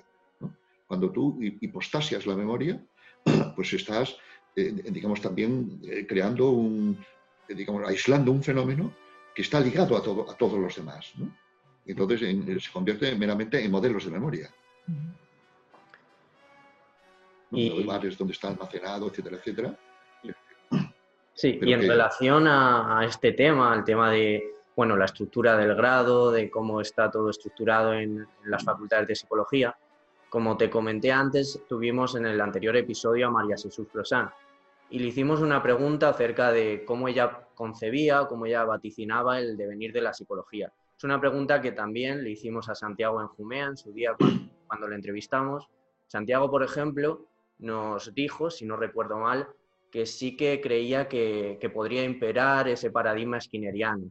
Por ejemplo, con María Jesús hablamos de que eh, pudiese haber mm, posibles emancipaciones del grado tradicional, como, un grado en análisis de conducta, eh, o que haya grados en neurociencias. O... ¿Cómo lo concibes tú? ¿Cómo lo vaticinas de aquí a unas décadas, el grado de psicología? Sí, porque además esta pregunta nos pidió María Jesús Frasán que te la realizáramos. Sí. Marino Pérez, que bueno, le vamos a traer en 10 días, el día 29. Entonces, bueno, sin ánimo de meterte ningún compromiso ni nada, pero no sé si hay algo, algún mensaje, alguna pregunta más que nada, quería saber que le hicieras tú a Marino Pérez. Si no se te ocurre nada, no hay ningún problema, pero ya que lo has mencionado. Pues mira, no, no se me ocurre nada porque ah, yo creo que afortunadamente eh, es una persona con la que no continuadamente, pero sí tenemos eh, cierto contacto y cada vez que nos vemos pues hablamos y nos ponemos al día. De hecho es el que escribió el prólogo que a mí me, encanta, el prólogo que hizo para análisis funcional de la conducta. Entonces, hombre, hay una cosa que sí me gustaría que le preguntaseis, porque vosotros me habéis preguntado acerca del futuro de la psicología, de cómo veo. Yo sí se lo preguntaría a él, porque yo no sé realmente qué piensa de eso, y eso sí me parecería, desde su perspectiva, cómo ve las cosas en una universidad como Oviedo, donde hay bastantes personas que trabajan desde el conductismo, algo que en la autónoma, lamentablemente, no es como allí. Entonces, yo le preguntaría eso, ¿cómo ve el futuro de la psicología? ¿Cómo ve el futuro del análisis de la conducta? ¿Cómo ve el futuro del conductismo como la filosofía de la psicología? El grado de psicología. Sí, porque además esta pregunta nos pidió María Jesús Frasán que te la realizáramos. Sí. Entonces, Sí. Y Sí, nos dijo, sí. le gustaría saber tu opinión también al respecto. Sí, sí, es buena amiga, es muy amiga, amiga mía, pero eso no, no quita que tenga malicia en las, preguntas. Pues no sé qué, cómo podría yo eh, decir. Eh, soy optimista en el sentido de que las cosas van a seguir igual de mal. Eh, digamos, con esta, digamos, con esta heterogeneidad de, digamos, de, asignaturas y cada vez el grado, pues, digamos, más desbaratado, digamos, más eh, digamos, más diluido o, digamos, y, menos importante simplemente como un tránsito, eh, digamos, como un tránsito pues para los correspondientes máster o formaciones, eh, digamos, postdoctorales y, y, demás, ¿no? El grado yo creo que cada vez se va a degradar más, ¿no? si, si acaso, pues todavía lo van a reducir de, de cuatro a tres años o, o cosas así, ¿no? Eh, entonces soy optimista en ese sentido irónico, ¿no? de que las cosas pueden ir, de, digamos, de esa manera. En cuanto a que vayan en la, en la dirección de, eh, digamos, de una mayor presencia skinneriana o de análisis funcional de la conducta, eh, pues digamos, en este sentido soy enteramente también, ya, ya dicho directamente, pesimista. Digamos, si algo, si algo se puede predecir del futuro, muy poco, vamos, algo que se puede predecir con cierta seguridad es que no va a imperar, eh, digamos, o no va a crecer, o no va, a, digamos, a llegar a ser alguna vez en, el futuro, eh, digamos, hegemónico o a tener mayor presencia eh, un enfoque esquileriano del análisis de la, de la conducta. Lo digo con absoluta, absoluta digamos, pena y, lástima, pero ciertamente no, no es no, digamos, no lo veo, eh, digamos, por ese, por ese lado. El que se pudiera eh, hacer un, eh, digamos, un grado separado ¿no? de, pues de, análisis de la conducta, ¿no? que, pues que, que, seguramente podríamos saludar ¿no? y, y, ver como digamos, un logro, digamos, yo estoy también absolutamente digamos, seguro de, digamos, de que eso no, digamos, no se va no va a prosperar, no, va a haber, digamos, fuerza o capacidad eh, institucional para que las instituciones, eh, digamos, eh, educativas, ministeriales, etcétera, etcétera, digamos, lo, digamos, lo, instauraran. si así fuera, que no lo va a ser, ¿no? si así fuera, sería, se estaría atomizando a su vez, digamos, todavía más la psicología porque se, generaría, digamos, otro grado de neurociencia que tienen más poder que, digamos, que en la perspectiva del análisis de la conducta, se generaría o habría fuerzas también que propondrían, digamos, otro tipo de grados. Entonces, por colisión de, digamos, de peticiones, eh, yo creo que se, que se neutralizarían unas a otras. Pero si alguna prosperara, eh, digamos, no, sería, no sería el análisis de la conducta, ¿no? sería me temo yo, una neurocientífica o, todavía, digamos, no sé cuál temería más, ¿no? O cuál me parecería más desastrosa, ¿no? O, digamos, psicología positiva o algo así, que, tendría, digamos, más, estaría más favorecida por el zeitgeist, ¿no? Por el espíritu de los, de los tiempos. Y añadiría para terminar hmm. eh, que tampoco sería bueno ni para la psicología ni para el análisis de la conducta, eh, digamos, eh, de crear un, grado, digamos, un grado separado eh, yo, creo que no sería bueno ni para uno, ni para la psicología, ni, para el propio análisis de grados.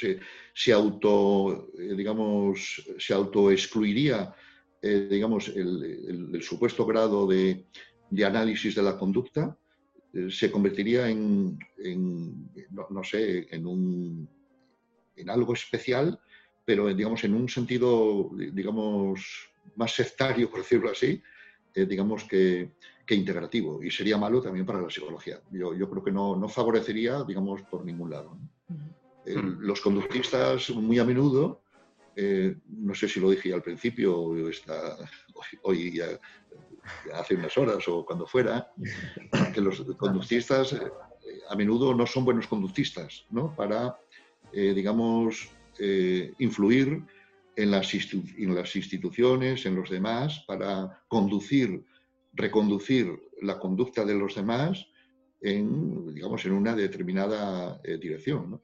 Voy a decirlo de una forma muy paradójica. eh, yo creo que son mejores conductistas los del Montessori, que controlan más la conducta a cuenta de que supuestamente no la están controlando que los conductistas que supuestamente, digamos, conocemos o manejamos los, digamos, las, las, condiciones de las que depende de la conducta y, y demás. ¿no? Entonces, yo creo que, que los conductistas no, no son, no, no, no serían capaces eh, fácilmente de usar su propia ciencia para introducir los cambios, eh, digamos, institucionales necesarios. ¿no? Me temo que lo lograría más un, la psicología positiva, por el Zeitgeist, digamos, de la época y por todo este, digamos, este buenismo y todo, y, todo, todo este proceder, etcétera, eh, así halagador y, y, digamos, y, positives, y, positivo, etcétera, que, digamos, que un enfoque más, más serio y riguroso como sería el del análisis de la conducta. Y, para acabar, lo solemos hacer esto, pero en este caso la verdad que me interesa un montón. Eh, no sé si podrías hacernos una recomendación de alguna lectura, de algún libro, artículo que todo estudiante o incluso ya profesional de psicología deba leer en algún momento de su vida. Eh, pues pues no sé qué, bueno, ya he citado mucho aquí Ciencia y Conducta Humana, mm. digamos como, como un libro, eh, digamos que, que, podría ser introductorio, ¿no? Así para tener un panorama de la psicología. Bueno, ese sería, sería uno, ¿no? A nivel de, a nivel de grado, ¿no? O algo, algo así. Eh, seguramente el, el, el, concepto de lo mental de Ryle, eh, digamos, también serviría para, eh, para mm, repensar eh, esos conceptos que, digamos, que, que, tenemos sin pensar, ¿no? esos conceptos de la mente como algo interior y la conducta como saliendo desde dentro, que eso es nuestro pensamiento por defecto, es decir, sin pensar, cuando no pensamos, digamos, el modelo biomédico y un enfoque, digamos, dualista está pensando por nosotros. ¿no? Entonces, eh, un libro como el de Ryle eh, podría ser, digamos, muy higiénico, eh, digamos, para, digamos, para, no sé, para, no sé si vacunaría, pero sí para repensar, digamos, estos pensamientos por defecto y al final también defectuosos esos, esos pensamientos. Pero yo en general lo que recomendaría a psicólogos, estudiantes de psicología y a psicólogos hechos y derechos, que no lean solo psicología yo creo que el que lea solo psicología ni psicología sabe. ¿no? Entonces, digamos, hay muchísimas otras cosas que, que, leer que hacen al caso de la psicología. No me refiero a leer por entretenimiento, ¿no? ni, que considere que leer, digamos, es bueno por sí mismo, que, que, para nada. Eso depende de lo que leas, puede ser bueno o malo dependiendo de lo que leas, no el mero hecho de leer. ¿no? Pero, por ejemplo, un, eh, un libro eh, que, no es de, no es de psicología, eh, de, eh, no sé si lo tengo por aquí, a lo mejor. Un libro de 800...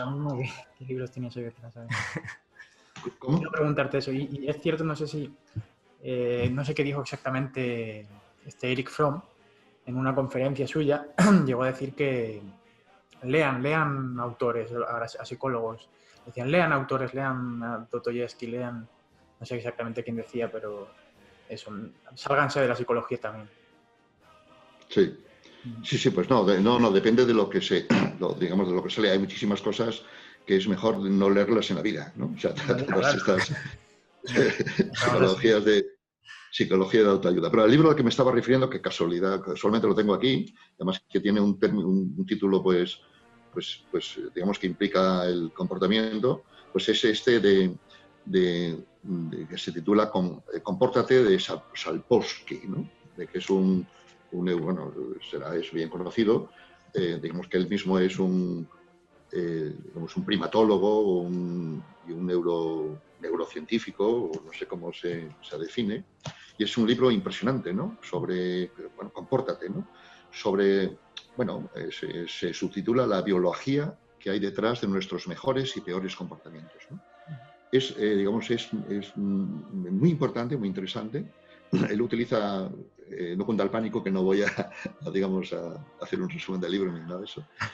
Utiliza un esquema eh, para entender los comportamientos humanos pues, más importantes ¿no? de, digamos, del amor y del odio, si quisieras referirlo así, viendo, eh, analizando qué es lo que ocurre unos segundos antes de que tengas ese comportamiento que estamos estudiando. Entonces, efectivamente, ahí ocurren eh, procesos, digamos, neurobiológicos, hormonales, etc. ¿Qué ocurren unos minutos antes de esos segundos, digamos, de, ese comportamiento? Y luego, ¿qué ocurre unas semanas antes? ¿Y qué ocurre, digamos, unos meses antes? y qué ocurre, ocurre años antes, ¿no? y qué ha ocurrido miles de años antes. Entonces va retrocediendo, digamos, en las escalas, donde, digamos, las escalas estas inmediatas, según las cuales el comportamiento resultaría de procesos neurobiológicos, a su vez está contextualizada por eh, cosas que han ocurrido, eh, digamos, anteriormente en, la escala biográfica de la persona y anteriormente en la escala cultural y anteriormente en una escala filogenética, etcétera, donde las, esas explicaciones neurocientíficas, el autor es neurocientífico, ¿no? Eh, digamos, quedan a su vez eh, mm, diluidas, o más, no, más que diluidas, quedan a su vez explicadas por otros contextos, digamos, más amplios. Eh, es impresionante, digamos, digamos la cantidad de, de, conocimientos y de fenómenos, incluyendo fenómenos psicológicos, de clásicos de la psicología, que se ponen aquí en juego. ¿no?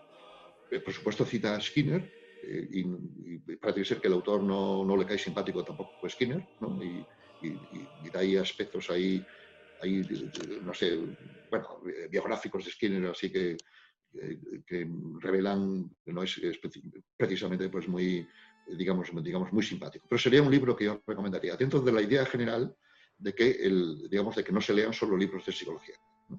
Le, hemos, lo hemos visto de refilón el libro, pero parece ligero, ¿eh? por lo menos es de, un trocito. Es de, mil, páginas, es para tomárselo como, eh, digamos, como una lectura, digamos, para, eh, digamos, para un para un confinamiento de meses. Ojalá que no, digamos que, esa circunstancia no sea la que nos obligue a leer el libro, ¿no? Pero, pero bueno, eh, pues sería un tipo de, de referencia relevante, ¿no? y bueno, no, no sabría cuál más. O sea, por ejemplo, eh, para que se vea cómo eh, a los conductistas nos han comido la tostada, eh, mm. se podría leer algo de, de la economía conductual, ¿no? por ejemplo, de Thaler, el pequeño empujón.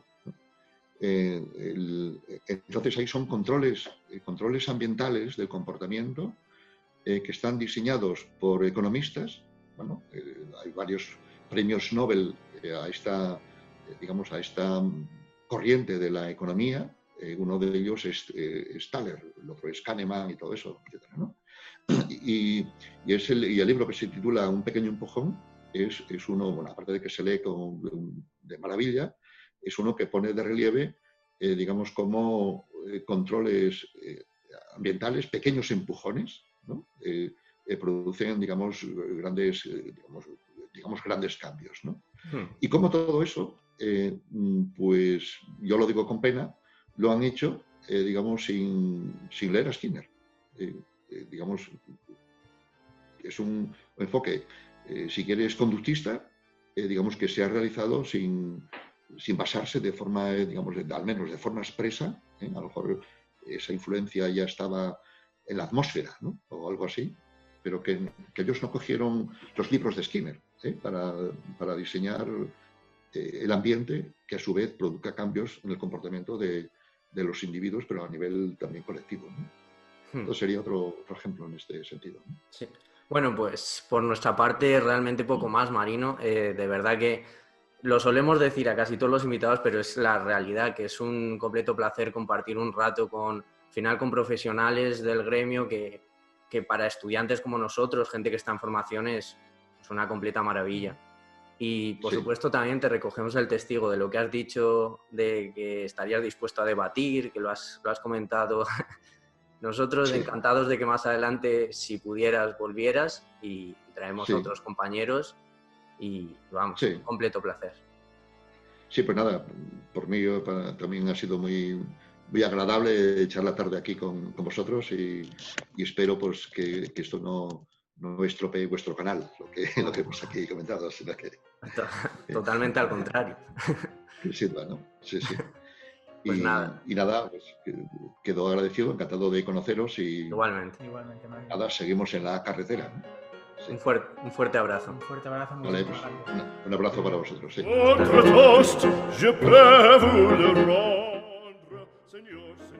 Bueno, esto es todo por hoy. Menudo programazo, ¿no? Hoy hemos tenido un grandísimo invitado a Engrama Podcast y si os habéis fijado hemos incorporado varias mejoras en la calidad del contenido, como los banners extensibles y varios efectos divertidos en la edición. Por los que no me conozcáis, yo me llamo Jordi y me encargo de la parte audiovisual del programa. También participo en algún que otro episodio, pues soy un gran aficionado a la psicología. Os puedo decir que pronto se vienen nuevas mejoras con el estreno de la segunda temporada. Estad al loro que esto no ha hecho nada más que empezar. Y nada, que podéis ir en paz. Ni que esto fuera misa, papá. Adiós.